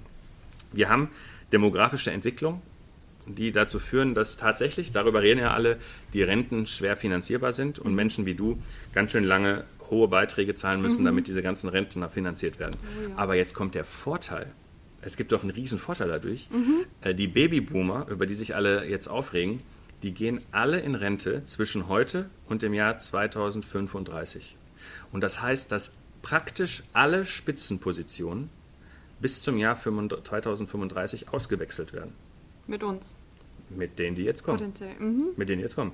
Und äh, mit denen, die jetzt kommen, ähm, bedeutet, dass ich davon ausgehe, dass es nicht mehr zu verhindern ist, dass wir im Jahr 2035 äh, eine Frauenquote haben von 50 Prozent. Oh, dafür werde ich sorgen. ja, aber es ist gar nicht zu verhindern, weil so viele Stellen, weil bisher konnte man die Ausrede immer bringen, mhm. Naja, es werden ja jedes Jahr nur zwei, drei Stellen in unserem Unternehmen frei. Okay. Und dann kann, können wir nicht so schnell das bringen. Oder Professoren, Professorenstellen. Mhm. Ähm, werden ja eben jedes Jahr ein paar nur frei. Mhm. Du schaffst es nicht so schnell. Nee. Bis 2035 werden fast alle frei. Das sind tolle Aussichten. Und das ist ernsthaft, das meine ich jetzt ganz ernst, das ist super. Und das Geile ist ja auch, dass diejenigen, die bis 2035 in Rente gehen, die Babyboomer, mhm. die sind bis 2055 tendenziell tot. Das heißt, ab 2055, und da lebst du ja noch im besten äh, äh, einigermaßen ja. fit noch. Ne? Also ich weiß jetzt nicht genau, wie du alt bist, aber so wie du 23. wirkst, genau, da, ähm, dann äh, erlebst du noch, dass das Rentensystem völlig entspannt wieder ist, weil es, es wird ja jetzt schlimm. Jetzt wird es schlimm, ein paar Jahre, aber gleichzeitig erhöhen sich dadurch deine Karrierechancen mhm. und dann wird es weniger. Ich rede jetzt mal nur rein fiskalisch, rein ja. finanziell. Äh, und, und, uns interessiert jetzt mal kurz nicht, dass Menschen sterben, sondern das berechnen jetzt. Ne? Erst gehen die Leute in Rente und dann sterben sie. Wenn sie in Rente gehen, von heute an bis 2035, erzeugt das Kosten, aber auch Karrierechancen. Mhm. Beides für dich. Mhm. Und ähm, ab 2045 bis 2055 sterben unglaublich viele Menschen. Wir, wir werden ein Problem in dem Jahrzehnt haben, was Beerdigung angeht. So viele Menschen sterben. Und wir haben wow. ein Problem äh, zwischen 2030 und 2035 mit der Rente und, zwischen, äh, und dann 20 Jahre, 15 Jahre später mhm. mit Pflegeheimen. Diese ganzen mhm. Menschen müssen in Pflege- und Altenheimen. Das, das sind alles Riesenbaustellen mhm. und gleichzeitig hört das dann abrupt auf, wenn die, wenn, wenn die dann sterben. Wenn sie alle tot sind. So ist es. Und man muss alles im Blick haben. Und jetzt, dass die sterben, und das ist ja noch lange hin. Aber deine Karrierechancen und die aller jetzt Studierenden, ähm, jetzt studieren ist optimal. Weil, wenn du jetzt studierst, bist du in fünf Jahren im Beruf äh, drin mhm. und äh, zehn Jahre später werden die Stellen frei. Das heißt, du hast bis können wir alle durchstarten. Drin. Also zumindest sind die Rahmenbedingungen so gut wie in keiner Generation seit dem Zweiten Weltkrieg. Das tröstet schon ein bisschen, Oder? muss ich gerade sagen. Ja, und das ist, der, das ist der Grund, warum man jetzt, jetzt ist es schwierig, aber wenn du es vergleichst mit, ähm, mit äh, ähm, anderen anderen Generationen, die, äh, es gibt wirklich Leute, die, äh, die haben auf Lehramt studiert und keinen Job gefunden. Das wird es nie wieder geben. Das mhm. meine ich ganz ernst, das wird es nicht mehr geben. Es gab Leute, die haben Medizin studiert und haben keinen Job gefunden. Unvorstellbar. Und das war in früheren Generationen so, weil alle Stellen verstopft waren. Mhm. Und jetzt passiert das Gegenteil. Und im Übrigen, ähm, wir, wir brauchen, das meine ich ganz ernst, darüber redet halt auch keiner. Du merkst, über wie viele Sachen wir nicht reden, die mit demografischer Entwicklung zu mhm. tun haben. Wir, wir, wir brauchen eigentlich, wenn, wenn wir davon ausgehen würden, dass durch Digitalisierung Jobs nicht abgeschafft werden, und wir brauchen die gleiche Anzahl an Jobs, Mhm. dann brauchen wir eigentlich fast jedes Jahr Migration wie 2015. Weil so viele jetzt in Sonst Rente können wir gehen. dem nicht gerecht werden. Genau, aber da, da ich auch glaube, dass wir nicht so viele Jobs brauchen, brauchen wir aber trotzdem viel mehr Migration als heute. Das ist halt der Grund, warum, warum ähm, man sich damit richtig beschäftigen muss. Und zwar die neu, neue Regierung macht das jetzt schon ein bisschen. Also zur Migration sind echt schon richtig gute, äh, gute Ansätze in, in dem neuen Koalitionsvertrag. Aber das ist noch zu wenig. Also wir brauchen wirklich jetzt viel mehr Zuwanderung und tatsächlich viel mehr Zuwanderung von Leuten, die gut qualifiziert sind. Ähm, aber auch von nicht gut qualifiziert. Wir brauchen alles. Also ganz im Ernst, äh, wir, wir haben jetzt gerade ähm, wenige hunderttausend äh, im, im Jahr, die kommen. Und wir ähm, müssen schon auf, äh, also 2015 sind über zwei Millionen gekommen. Ähm, also Flüchtlinge und, und Nicht-Flüchtlinge zusammengerechnet. Ne? Ähm, und äh, wir, wir müssen jedes Jahr auf über eine Million kommen. Müssen wir wirklich. Also das, sonst, sonst wird das nicht funktionieren. Du, du siehst ja, jetzt reden da gerade alle drüber, dass wir ähm, in zehn Jahren ein Defizit an, an Altenpflegern äh, und Krankenpflegern haben äh, von ungefähr 180.000 bis 250.000 Personen. Es wird wahrscheinlich noch mehr dann in Zukunft. Nee, da, da, da, das ist realistisch. Nur in diesem Beruf, bei, bei Grundschullehrern genauso, also äh, äh, 100.000 und so weiter. Und das ist alles, das ist alles ein Defizit im Vergleich zu heute. Und äh, die, die neuen Jahrgänge, die jetzt kommen, sind geburtenschwache Jahrgänge. Die werden das gar nicht auffangen können. Das heißt, wir haben in allen Bereichen Fachkräftemangel. Wir haben wirklich in allen Bereichen Fachkräftemangel. Es gibt praktisch nichts, was man studieren kann gerade, ohne dass man nachher qualifiziert ist für irgendeinen Bereich, wo Fachkräftemangel ist. Und wir haben nicht nur Fachkräftemangel, das ist der Grund, warum diejenigen, die hier studieren, einen riesen Vorteil gerade haben. Weil ihr seid natürlich in, einem besseren, äh, Start, in einer besseren Startposition als neu Zugewanderte. Und durch eure Sprachkenntnisse und eure Qualifikation in Deutschland. Ähm, äh, aber wir brauchen ähm, noch wirklich viel mehr, ähm, viel mehr Zuwanderung. Und gleichzeitig, und das ist, also, äh, ähm, also wir brauchen ähm, mehr Zuwanderung, wir brauchen ähm, mehr äh, Teilhabe, Zuwächse für alle, habe ich gerade schon gesagt. Äh, die, die, wir müssen organisieren, dass die Frauenerwerbsquote so hoch ist wie die Männererwerbsquote. Das heißt also, es, ist, es wird in Zukunft nicht mehr möglich sein, dass der Staat ähm, beide Lebensentwürfe, also ich bleibe zu Hause oder ich gehe weiter arbeiten nach einem Kind, äh, nach einer Geburt eines Kindes, das geht beides nicht. Weil wenn zu viele Frauen sich dafür entscheiden, zu Hause zu bleiben, läuft der Laden nicht mehr. So einfach ist das Spiel. Ne? Das ist also echt, daran sieht man, wie krass äh, Fachkräfte ähm, gebraucht werden. Und der letzte Punkt, ähm, den man noch nicht richtig auf dem Schirm hat, äh, leider, ist, dass wir alle, die hier aufgewachsen sind, mit oder ohne Migrationshintergrund, äh, die müssen alle qualifiziert werden.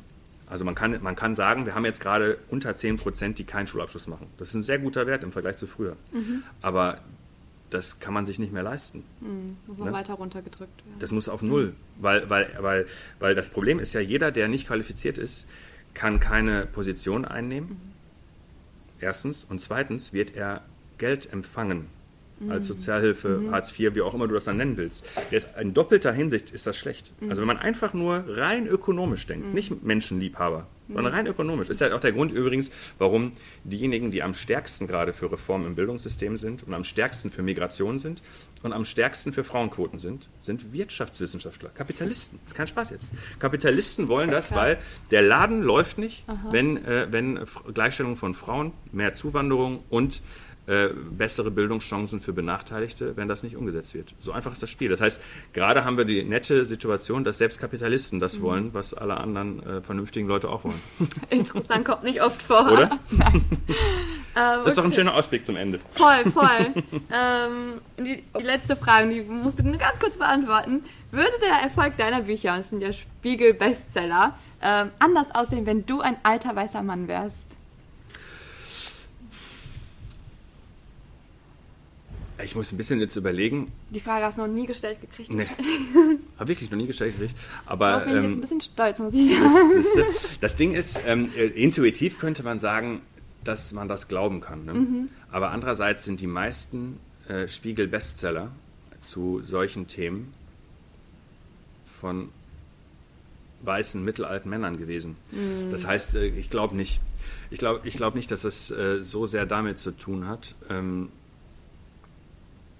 Nee, ich glaube nicht. Ich glaube, es liegt äh, ganz überwiegend ähm, daran, dass die, also es liegt an den, an, an, an die, an den Themen mhm. und der Zeit.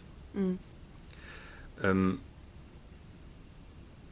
würde ich schon sagen. Doch, würde ich schon sagen. Äh, du, man muss es so sehen, die, die, die, Themen und die Zeit, weil, weil zum Beispiel, ich habe da gerade mit Alice Hassas und Tupoka Ogette gesagt, die haben ein Jahr, also im Jahr bevor, ähm, bevor Floyd passiert ist, diese. Bücher rausgebracht. Ne? Also gute Bücher, die kaum wahrgenommen wurden. Mhm. Also nur in der Szene wahrgenommen wurden. Ne? Waren lange keine, ähm, wurden nicht gut verkauft, sondern in der Szene stark besprochen, mhm. aber nur in der Szene. Und dann kam das mit Floyd und dann wurden das ein Jahr zeitversetzt auf einmal Bestseller. Mhm. Das ist ja interessant. Ne? Ähm, bei, bei meine wurden sofort Bestseller, aber das Witzige ist halt, ich äh, mache das, äh, das Integrationsparadox, mhm. ähm, schreibe ich, es erscheint und es kommt Hashtag MeToo. Mhm. Zeitgleich. Mhm. Ne? Ähm, und, Gutes äh, Timing. Das ist halt echt krasses Timing. Ja. Oder ich, äh, Mythos Bildung, ich schreibe das Buch Mythos Bildung und im, äh, in, in, auf den ersten Seiten äh, beschreibe ich sehr deutlich, dass ähm, ohne, äh, ohne die Schule wird die Ungerechtigkeit viel größer. Und zwei Wochen später gibt es den Lockdown, Schullockdown. Und die Journalisten lesen nur, ohne Schule ist die Ungerechtigkeit größer. Und jetzt wurden gerade die Schulen geschlossen. Schön. Und das, das war ein Gedankenexperiment im Buch. Mhm. Ne? Ich wusste ja nicht, dass die Schule geschlossen wird. Das Buch wurde ein Jahr vorher geschrieben. Ja. Aber auf einmal schließen die Schulen. Und aus dem Gedankenexperiment wurde Realität. Mhm. Und alle Journalisten haben, sind, also haben, haben die ersten zwei, drei Seiten gelesen, mhm. hängen geblieben und mir eine Mail geschrieben. Ob sie ein Interview führen können und so weiter. Das ist das mit Abstand meist besprochene Buch von mhm. mir. Ne? Also Mythos Bildung ist, äh, ist äh, in manchen Zeitungen zwei, dreimal äh, ähm, besprochen worden. Ne? Wow. Ne? Also in äh, unterschiedlichen Kontexten. Aber zum Beispiel die Süddeutsche Zeitung mehrmals. Das erlebt man selten, dass eine und dieselbe Geschichte mehrmals mhm. da am, am Start ist. Alle, ähm, ähm, alle Parteien außer der AfD ähm, ähm, haben sich total dafür interessiert. Ich glaube sogar, die AfD hat auch mal angefragt. Ne? Wow. Aber ich antworte jetzt nicht allen. ähm, ähm und äh, ähm, das ist wirklich irre. Und das hat klar damit zu tun. Das hat ja nicht damit zu tun, dass ich Aladdin heiße, wenn ich ein Buch über Bildung schreibe, in dem es gar nicht um Migration geht. Ne? Mhm. Und, ähm, und deshalb, also wenn, ich, ich, ich würde sagen, äh, das ist es nicht. Was aber stimmt ist, ich habe ja, ich habe ja zum Beispiel im Integrationsparadox schon und auch bei, bei Wozu Rassismus schon beschrieben, ähm, schon Sachen beschrieben, die ähm, die, die äh, Aktivisten, rassismuskritische Aktivisten, die sozialen Bewegungen und so weiter, mhm. Kacke finden. Die finden ja nicht alles das toll, was da steht, sondern da sind schon Sachen drin, so ähm, kritisch bezogen auf die Bewegung. Und ich kann mir schon vorstellen, dass die Kritik äh, daran das bezieht sich also nicht auf den Erfolg, sondern auf den, die Kritik daran, dass die Härte ausgefallen wäre, wenn ich jetzt äh, Jürgen Schneider heißen würde. Ne? Und, und, und acht, Oder Sebastian Schneider. und 68 Jahre alt wäre äh, und so klugscheißermäßig äh, da die, die Bewegung mhm. kritisiert habe. Als anderes Beispiel bei Mythos Bildung ähm, wird sehr kritisch über äh, Fridays for Future geschrieben. Mhm. Und die Reaktion darauf war, dass die Leute ähm, von Fridays for Future mich voll interessiert eingeladen haben.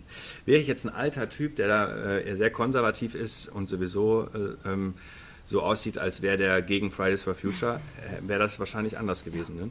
Das heißt, ähm, es hat äh, ähm, also ich glaube, meine Art und meine, meine Herkunft haben schon einen Einfluss darauf, wie die Bücher in den Szenen, in den Bewegungen wahrgenommen werden. Mhm. Aber ich glaube nicht, dass das so einen großen Einfluss hat ähm, darauf, wie viele am Ende verkauft werden. Man muss die Kirche im Dorf lassen. Noch nie waren so viele Kanaken in den Bestsellerlisten. Aber auf den ersten Plätzen sind immer noch sehr viele Almans. Das was okay ändern ist. wir auch. Aber es ist auch okay. also eine Quote von 50% Almans sollten wir schon wahren. Ja. Ne? Mal gucken. Ich mache hier eine Veranstaltung äh, und das ist sehr witzig. Wir haben entschieden, weil wir, ähm, wir treffen uns ja jetzt gerade hier in Dortmund ne, mhm. ne, bei mir äh, und, und, ich mache in Dortmund so eine Veranstaltungsreihe, die heißt Talk im DKH. Äh, alle, alle paar Wochen äh, lade ich irgendwelche Leute ein. Wir, wir sprechen äh, entweder vom großen Publikum oder online, äh, digital, über gesellschaftliche Themen. Und dann gab es eine Zeit, da haben Leute nur so gefragt, sag mal, ladet ihr nur äh, sag mal, Menschen, also ladet ihr auch weiße Männer ein? So. ne? Mach ich ja nicht Das, ne? Und dann haben wir darüber nachgedacht, das war, also es war keine Absicht. Ne? Und übrigens, wir hatten im ersten Jahr ähm, zum Beispiel Christoph Butterwegge und Werner Patzelt äh, eingeladen. Ähm, und dann, aber dann haben wir darüber geredet und haben gesagt, nee Leute, so geht's nicht. Und haben dann eingeführt eine ähm, Quote an Menschen ohne Migrationshintergrund von 40 Prozent. Das müssen wir jedes Mal schaffen. Und das ist ziemlich interessant, sehr schwer, also auf, dass wir auf 40 Prozent kommen. Ähm, aber dann reicht das auch. Ne? Also das, ähm, dann haben wir qu- queere weiße Menschen eingeladen Okay. und so sowas halt. Ne? Also dann kommt man dann schon irgendwie dahin. Aber das ist eine interessante Drehung. Also wenn man, äh, ich finde, das ist auch sinnvoll, wenn man selber sagt, äh, jetzt nicht gesetzliche Quote, das ist eh Quatsch, aber ähm, wenn man sagt, äh, Dinge sollten schon quotierter sein, dann ähm, muss man auch daran denken, finde ich. Und deswegen ähm, haben wir das schon gesagt äh, und achten da jetzt auch drauf, dass, ähm, dass mindestens 40 Prozent, das ist ziemlich interessant, mindestens 40 Prozent, wir würden uns sogar freuen, wenn mehr als 40 Prozent äh, keinen Migrationshintergrund haben. Das ist, ähm, aber es hat natürlich auch mit den Themen zu tun und wer das hier macht. Ne? Wann ist denn der nächste DKH-Talk? Naja, wegen Corona ist jetzt schwer. Die, die, der nicht letzte war mit Aminata Touré vor einem Monat. Ich höre gerade ihr Hörbuch. Wir könnten so viel mehr sein. So ein gutes Buch. Hm. Ja, darüber haben wir auch gesprochen. Äh, Kann man, kann man bei YouTube sich angucken. Äh, Und ähm, ich schätze mal, mit Publikum ist erst nach Ostern wieder. Okay. Und ohne Publikum muss man bei YouTube schauen oder bei Instagram, weiß ich auch Mhm. Ich verlinke es einfach. Mach mal. Aladdin, vielen Dank, dass du heute mein Gast warst War mir eine und dir die Zeit genommen hast. Gerne. bye, bye. Bye. Ciao. Produktion, Idee, Konzept, Redaktion, Schnitt und Coverillustration von Elva Nur Yilmaz. Intro von Dönerboy.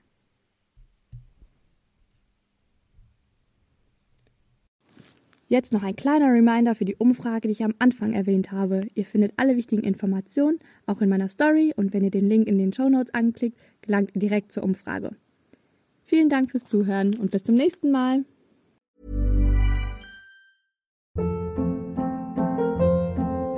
Hold up. What was that? Boring. No flavor. That was as bad as those leftovers you ate all week. Kiki Palmer here, and it's time to say hello to something fresh and guilt-free. Hello Fresh. Jazz up dinner with pecan-crusted chicken or garlic butter shrimp scampi. Now that's music to my mouth. Hello Fresh. Let's get this dinner party started. Discover all the delicious possibilities at hellofresh.com.